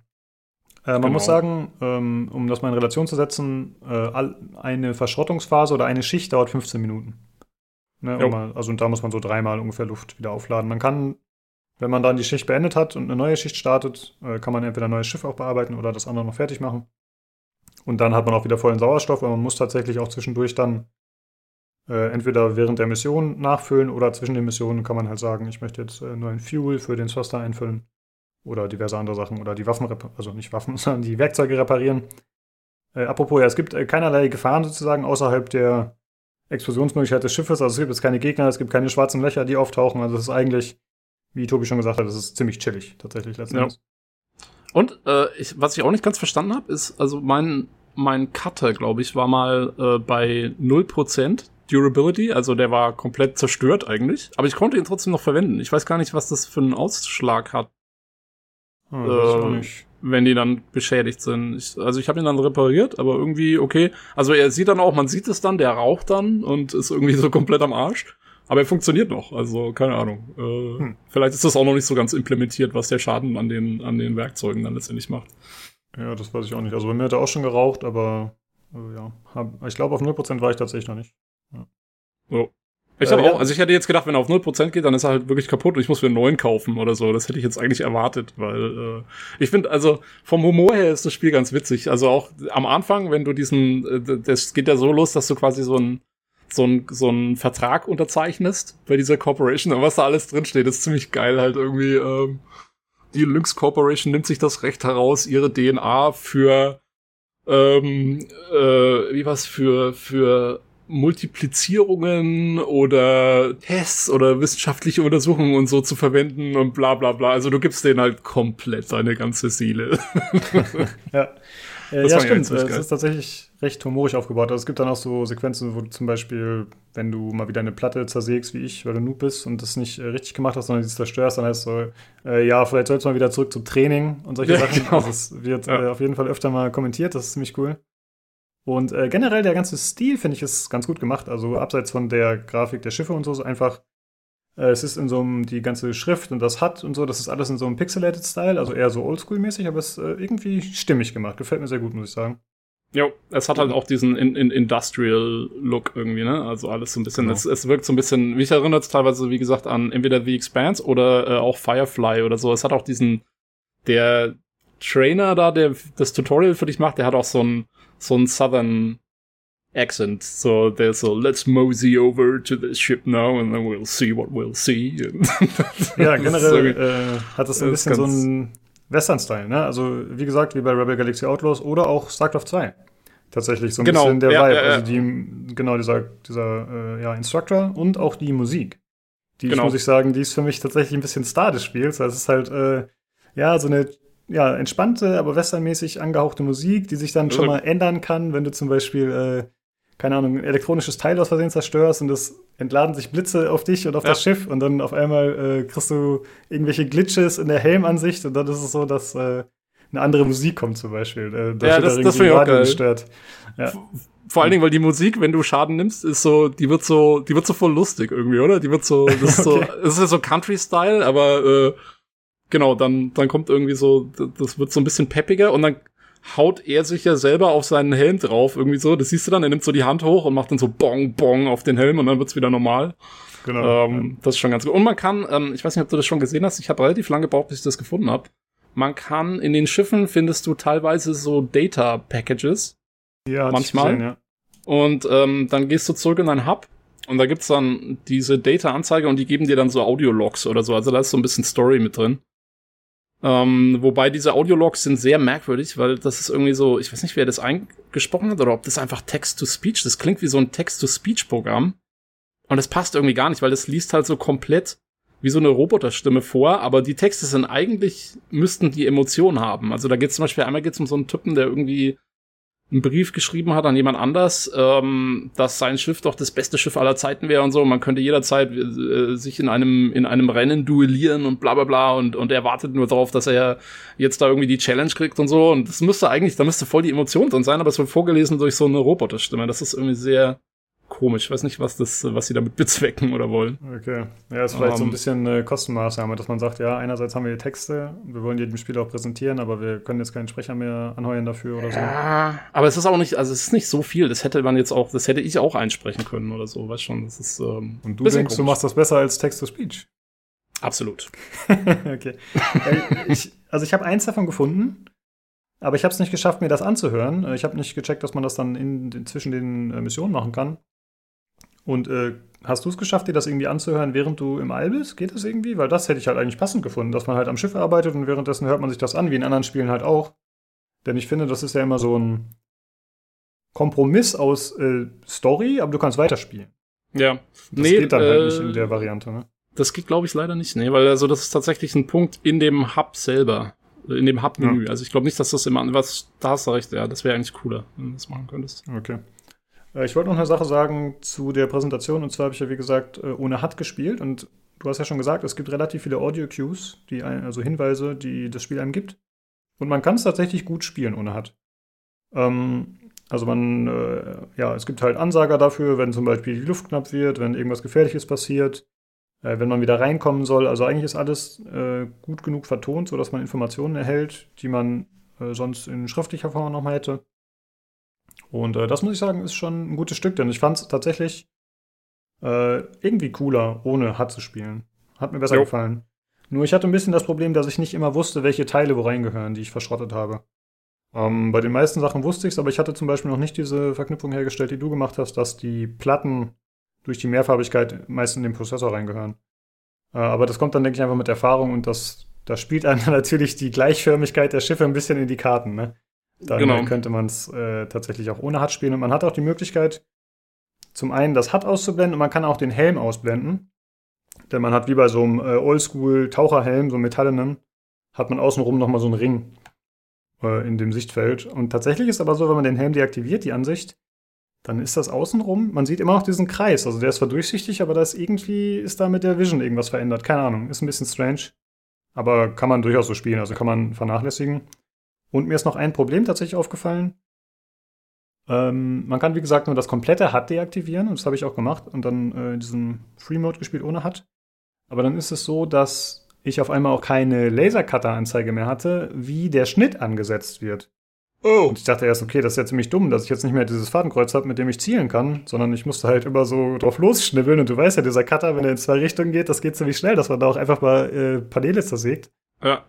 Und äh, da habe ich noch ein bisschen rumprobiert und es ist so, dass es manchmal wird einem das Fadenkreuz noch angezeigt und manchmal nicht. Also ähm, ich glaube, das hat damit zu tun, wie oft man wechselt während einer Mission. Also wenn man zum Beispiel eine Mission mit deaktivierten HUD direkt startet, dann war es eigentlich bei mir immer so, dass ich das Fadenkreuz noch hatte. Aber trotzdem okay. die anderen HUD-Anzeigen nicht.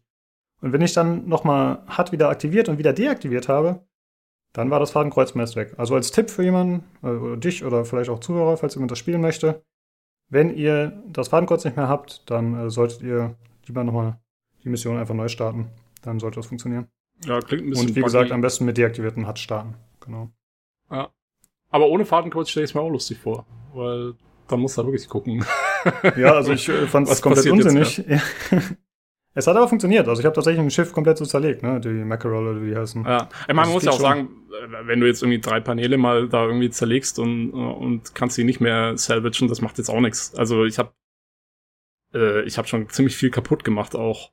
Du, und komm, wie gesagt, also ich komme da trotzdem noch immer mit einer Million oder so am Ende raus po im Positiven.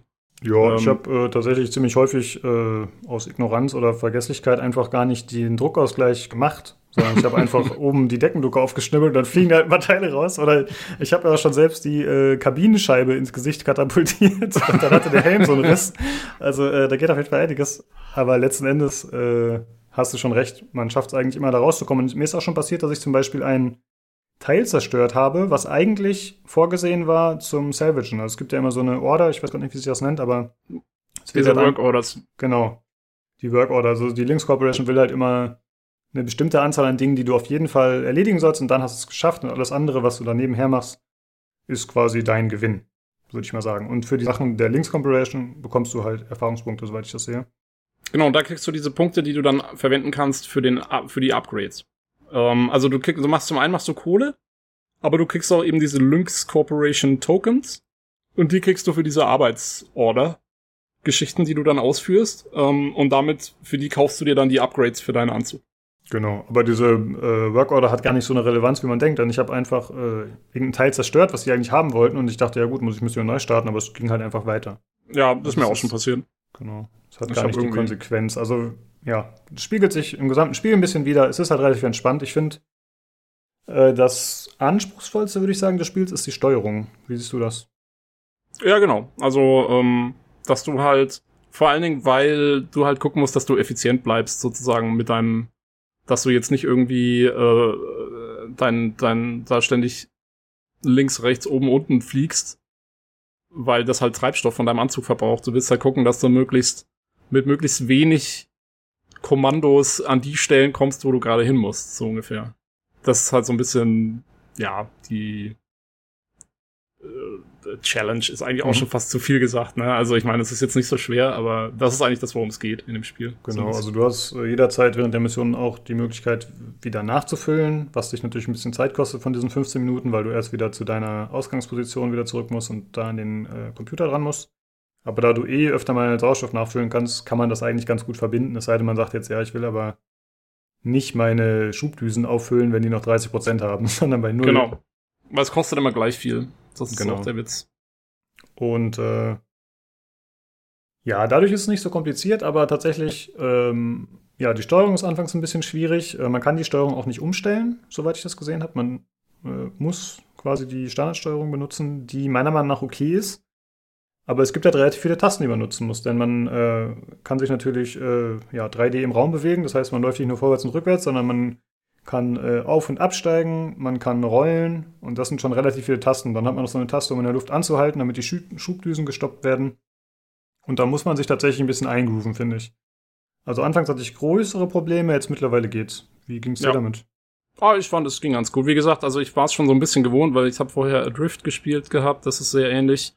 Oder auch zum Beispiel, wer schon mal mit dem EVA-Anzug ähm, in Star Citizen im All unterwegs war, das ist eigentlich praktisch genau die gleiche Steuerung. Also ja, ich kenne das schon aus ein paar anderen Spielen. Insofern war es jetzt nicht so das Problem. Ich habe mich da relativ schnell eingefunden. Hm. Ja, übrigens, es, ich finde das, das Spiel wäre eigentlich ein geiles Add-on für Star Citizen, meiner Meinung nach. Hey, hab ich also auch schon dran gedacht. Das wäre, das wäre echt, weil ich meine, guck mal, äh, du hast so viele Schiffe da zum Beispiel und verschrotten und so ist ja eigentlich eine Karrieremöglichkeit. Also wenn die sowas implementieren könnten, das wäre echt geil eigentlich. Es wäre genau die richtige Gameplay-Mechanik zum Verschrotten von anderen Schiffen oder so. Weil, wie gesagt, also als eigenes Spiel ist es halt ein ganz nettes kleines Ding, aber äh, ja, das würde da perfekt reinpassen. Ja, ich denke auch, wenn Status noch was fehlt, dann sind das äh, geplante Features. Absolut. Ich will Chris Roberts anschreiben und fragen, ob er das nicht mal einbauen will. Nee, aber sich äh, tatsächlich genauso wie du. Das wäre eine coole Sache und ich könnte mir vorstellen, dass man das Spiel jetzt selbst, also nicht Star Citizen, sondern äh, Hardspace, dass man das einfach über Zukunft noch ausbaut und es quasi wie bei Everspace ein bisschen ist, ja, dass äh, man einfach sagt, ey, wir können das ja auch in Open World Ding umwandeln oder so. Keine Ahnung, wie gut es dann noch funktionieren würde. Jetzt funktioniert es eigentlich gut in seinem begrenzten Umfeld und Umfang. Aber theoretisch äh, kann man da ja auch noch ausbauen. Jo, auf jeden Fall. Ja, genau. Äh, ich habe ganz kurz auch das Gamepad ausprobiert, denn es ist offensichtlich auf Gamepad ausgelegt, würde ich sagen. Denn wenn man sich unten die Anzeige anzeigt im HUD für die verschiedenen Werkzeuge, die man zur Auswahl hat, dann ist das wie so ein Digi-Kreuz ausgerichtet. Stimmt. Ähm, ich habe ehrlich gestanden, ich habe nie rausgefunden, wie man dieses Ding eigentlich aktiviert, weil es gibt zum Beispiel, da gibt es eine Funktion, die nennt sich ähm, Release Tethers, also dass man diese diese diese Tether-Dinger, die man da verwenden kann, dass man die wieder ausschaltet manuell. Und das hätte ich manchmal okay. sogar brauchen können, weil ich habe ab und an mal so einen Tether gesetzt, den ich dann nicht wollte. Und dann wurde mir ein Teil in den falschen, äh, in den Processor statt in den Furnace gezogen oder so. Und ich war so, oh shit. Und dann wollte ich es wieder ausschalten, aber ich habe nie gefunden, wie ich mit Maus und Tastatur dieses Sticky-Kreuz unten da irgendwie bedienen kann. Ist das nicht ähm, im, äh, in der Steuerungsschematik da angezeigt? Es gibt Nee, auch da ist einfach, also es ist auch nur, es ist, es ist halt so ein Kreuz. Nee, Unten nee, ich, ich angezeigt. meine in den Optionen. In der, ja, in da, der da hätte ich mal gucken müssen, da bin ich noch nicht dazu gekommen, zu schauen. ja, mein Fehler, aber okay. Denn da gibt es eigentlich eine ganz gute Übersicht, äh, wie, das, wie die Steuerungsschematik aufgebaut ist. Aber ich muss tatsächlich zugeben, ich habe diese Funktion auch nie genutzt und ich wusste bis jetzt noch nicht mal, dass sie existiert. Also da ähm, habe ich tatsächlich noch weniger gecheckt als du. Äh, wurde das im Tutorial erklärt oder hast du das nur anhand der HUD-Anzeige gesehen?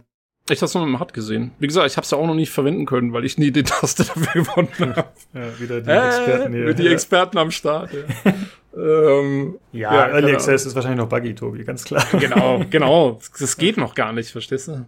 Ähm, Genau. Sonst hätten wir es doch gefunden. Komm. Ja. ja, die Steuerung ist wie gesagt äh, zum Reinfuchsen ein bisschen, aber ich habe ja auch den Free-Mode gespielt und da merkt man, dass es äh, mit höheren Levels, wie gesagt, da sind alle Upgrades freigeschaltet, es ist deutlich einfacher. Ähm, nicht einfach in dem Sinne, dass man, äh, dass die Steuerung vereinfacht wird, sondern einfach, man hat halt bessere Fähigkeiten. Ja, das ist wie beim Autorennspiel, wenn du bessere Bremsen hast, dann kommst du halt besser klar. Und hier ist es halt auch so, du treibst ja normalerweise relativ viel durchs All. Und ähm, ja, hier kannst du halt viel schneller bremsen, zum Beispiel dann die Geschwindigkeit rausnehmen. Und das vereinfacht schon stark tatsächlich. Jo. Und äh, damit auch die Effizienz natürlich, wie gut und schnell man solche Sachen dann zerlegen kann. Äh, wie hat es bei dir ausgesehen mit der Performance? Also äh, leistungstechnisch? Äh, gut. Ich habe hab ich ehrlich gesagt gar nicht so drauf geachtet. Es lief immer flüssig, insofern. Äh, Ah, okay. Ja. Äh, ich habe die Frame-Anzeige bei Steam aktiviert und ich Aha. war meistens, äh, bei- äh, ich habe in 1440p gespielt. Ich habe ja eine GTX 1070 und ich war meistens so bei 40 Frames, 40 bis 45 so, würde ich sagen. Aber es gab Okay. tatsächlich massive Schwankungen. Also manchmal hatte ich Okay. auch 50, das war dann, glaube ich, eher, würde ich sagen, fast schon das Maximum. Aber teilweise war es auch so, also wenn ich, ich habe na, Just for Fun einfach so ein Schiff komplett zerlegt. Ja, einfach drauf losgestimmelt wie ein Irrer quasi. Okay. Und dann geht das sehr schnell, dass die Frames in den Keller gehen. Also Ah, okay. ähm, dann werden natürlich dementsprechend physikalisch müssen mehr Objekte berechnet werden, die dann durchs All treiben. Und wenn du da einfach wie ein Wilder die ganze Zeit nur schnibbelst, quasi so ein bisschen wie in Metal Gear Rising Revengeance, das Feature, ja, wo du Gegner in tausend Teile, kleine Teile zerschnibbeln konntest, Ja. dann geht das richtig fix. Und da war ich dann tatsächlich, äh, wenn ich das provoziert habe, regelmäßig im Bereich von 10 bis 20 FPS. Also richtig okay. fix. Das ist, Ja. das ist interessant. Das habe ich nie ausprobiert. Ich habe immer, ich habe immer schön nach Vorschrift hier äh, alles an den Schweißpunkten auseinandergenommen und die Teile auch gleich entsorgt. Insofern, ah, das ist interessant, ja. Bin ich gar nicht drauf gekommen. Ja. Ähm, okay. Krass. Ja, da muss man auf jeden Fall äh, ein bisschen aufpassen. Ja, aber wie gesagt, so soll man es eigentlich auch nicht spielen. Also es ist keine effektive Spielweise, es war einfach nur zum Rumklauen. Aber hast du, hast du da noch Gewinn gemacht mit dem Ding? Oder, äh, Nö, das, nee, nee, das habe ich auch nicht mehr probiert. Also es war wirklich nur just for fun, komplett, Okay. komplett rumgeschimmelt. Also, Äh. weil glaube ich nicht, dass da noch so viel rumgekommen wäre. Jo, das war es eigentlich von meiner Seite zum Spiel. Hast du noch irgendwas, was du ansprechen möchtest? Nö, ähm, also wie gesagt, wer Bock drauf hat und man muss halt wissen, worauf man sich einlässt im Moment. Das ist halt wirklich, wie gesagt, es gibt ein paar Stunden ganz lustigen Spielspaß und äh, ist ganz nett so zwischendurch mal als kleiner kleiner Happen. Aber es ist jetzt, ich würde es noch nicht als irgendwie ein vollwertiges Spiel bezeichnen oder so. Ähm, da, dafür hat es nicht genug Umfang oder ja, äh, wie gesagt, ich habe jetzt sechs Stunden und ich bin äh, eigentlich schon komplett gelangweilt davon. also ähm, da fehlt es noch ein bisschen. Aber die Idee ist halt, ich finde die Idee ist sau lustig und ähm, insofern bereue ich es auch nicht, dass ich es gekauft habe. Ähm, wir hatten ja, ich glaube, wir hatten Review-Keys angefragt, oder? Hast du die mal angeschrieben? Äh, habe ich gemacht, oder? aber das war nur über so ein Online-Formular und das war auch nicht beim Publisher, sondern beim Entwickler. Vielleicht hätte ich beim Publisher bei Focus nachfragen müssen. Nee, ich glaube, ich glaub, das passt schon. Also ich glaube, wenn dann eher der Entwickler vielleicht. Aber ja, wir sind, wir sind zu klein. ähm, aber äh, ja, nee, also ich habe es jetzt nicht bereut. Ich meine, ich habe auch, ich habe jetzt, was habe ich dafür bezahlt? 17 Dollar oder so? Ich weiß nicht. Ich meine, 25 ist schon für den Umfang, den es im Moment bietet, ist schon das absolute Maximum, finde ich, was man dafür aufrufen kann. Ähm, aber jo, ganz lustig. Wer, wer Bock hat auf so Spaß ähm, und Lust, Lust hat, Schiffe auseinanderzunehmen, kann das durchweg sich mal anschauen. Ja. Ist halt wie bei Star Citizen, man investiert in einen Traum. Wahrscheinlich Genau. ist der Traum nicht ganz so groß, aber dafür wird er auch nicht so hoch berechnet. Ähm, ich finde super cool. Ich war, also wie du auch, ich war positiv überrascht, muss ich sagen. Ich hab, ich, für mich kam es ja aus dem Nichts quasi. Ich habe es jetzt äh, über Family Share, äh, habe ich dein Game gezockt, was ganz cool war, weil ich hätte es mir jetzt nicht extra gekauft für den Podcast. Ja. Denn ich will ja die Hände ein bisschen weglassen von Early Access, aber Mann, ich hatte echt Spaß damit. Das war richtig cool und wie du schon sagst, das ist halt einfach meditativ. Ja? Es hat eine gute Ja. Stimmung, guten Sound, guten Vibe. Und einfach ein bisschen entspannt rumdaddeln. Also es ist jetzt kein Escape from Tarkov, wo ich ins Schwitzen komme, wo ich Angst habe um mein Gear. Es ist äh, kein Overwatch, wo mich die Teammates beleidigen, sondern es ist einfach nur chillig, ein bisschen vor sich hintreiben und ein bisschen Dinge machen. Ja, für, für mich so ein richtig schönes Sommerspiel, finde ich. Also ich brauche mhm. im Sommer mache ich immer ganz gerne halt, wo ich mal irgendwie mich mal am Tag, äh, am Abend noch mal auch nur eine halbe Stunde oder eine Stunde oder so hinsetzen kann und das mal kurz so zocken kann, ohne jetzt großartig mir Sorgen zu machen. Oh mein Gott, äh, ja, baue ich jetzt meinen Charakter richtig aus oder sonst irgendwas. Und dafür ist es echt äh, genau das Richtige. So äh, vor zwei Jahren hatte ich da Subnautica, ging so in die Richtung, so einfach mal gechillt wegspielen und genau das kannst du eigentlich mit dem Ding auch machen. Nicht so genau. lang, aber, aber ganz cool. Und ich finde, trotz der Chilligkeit hat es halt noch einen gewissen Anspruch, dadurch, dass du die Teile gezielt zerlegen musst. Das ist halt ja. so, du hast zwar keinen Stress dabei, aber es ist halt trotzdem noch eine gewisse Portion Nachdenken und spielerischer Skill erforderlich. Und das ist halt genau, und, und das Coole ist auch, ich finde, dass es eben in diese Shifts unterteilt ist. Ähm, ist da auch genau der richtige Aufbau, weil du weißt halt genau, okay, jetzt habe ich eine Viertelstunde gespielt. Das war meine Shift. Jetzt kann ich noch eine machen oder ist hier heim, so ungefähr. Ähm, äh, insofern ist es da auch ganz gechillt halt so vom mach, mach, ich mache jetzt mal drei Shifts, das ist dann eine Dreiviertelstunde und dann, dann ist auch wieder gut. Genau. Achso, ich, äh, eine Sache habe ich leider noch vergessen. Ich hatte diverse Abstürze tatsächlich bei mir. Echt? Oh. Ja. Also es ist, glaube ich, drei, viermal tatsächlich mit Crash to Desktop abgestürzt. Ah, hatte ich äh, gar nicht. Einmal war es auch im Menü hängen geblieben, aber ich muss halt dazu sagen, meine Grafikkarte macht in letzter Zeit ein bisschen Probleme auch in anderen Spielen. Also vielleicht hatte das damit zu tun, dass die langsam den Geist aufgibt. Hast du auf DirectX 12 gestellt, oder was? 13. ähm, nee, äh, Abstürze hatte ich jetzt gar keine. Da ja. lief's gut. Ja, gut. Äh, ich würde sagen, das war's dazu. Ein jo. kleines, nettes Spiel. Kann man sich durchaus mal anschauen, wenn einen der geringe Umfang nicht stört aktuell und man keine Angst hat vor Early Access. Genau. Auf jeden Fall cool, dass du das Ding gefunden hast. Gut, äh, ja, das war's für diese Woche mit dem PC Games Community Podcast. Äh, Ihr seid natürlich weiterhin angehalten, an der aktuellen Verlosung teilzunehmen. Wie gesagt, wenn ihr es möchtet, per E-Mail an pcgcpodcast.gmail.com mit dem Stichwort PCGC-Verlosung und mit eurem vollen Namen bitte. Das geht noch bis zum 15.07. Richtig. Ansonsten seid ihr natürlich auch dazu angehalten, äh, Feedback dazulassen in jeglicher Form, wie das ja auch viele Leute schon gemacht haben für diese Folge. Vielen Dank dafür nochmal. Das könnt ihr auch über die E-Mail-Adresse machen, die ich gerade genannt habe, oder ihr macht das über das Discord, dem ihr joinen könnt. Die Daten dazu findet ihr bei Spotify oder auch bei den ganzen anderen Diensten in der Beschreibung. Alternativ bei pcgames.de im Forum oder aber über Twitter unter dem Handle podcastpcgc. Vielen Dank fürs Zuhören und dann würde ich sagen, bis nächste Woche zum Podcast. Ciao. Genau. Tschüss.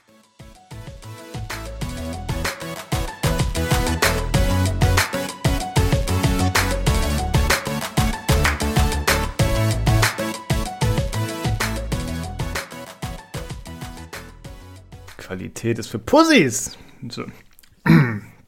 Seid ihr alle connected?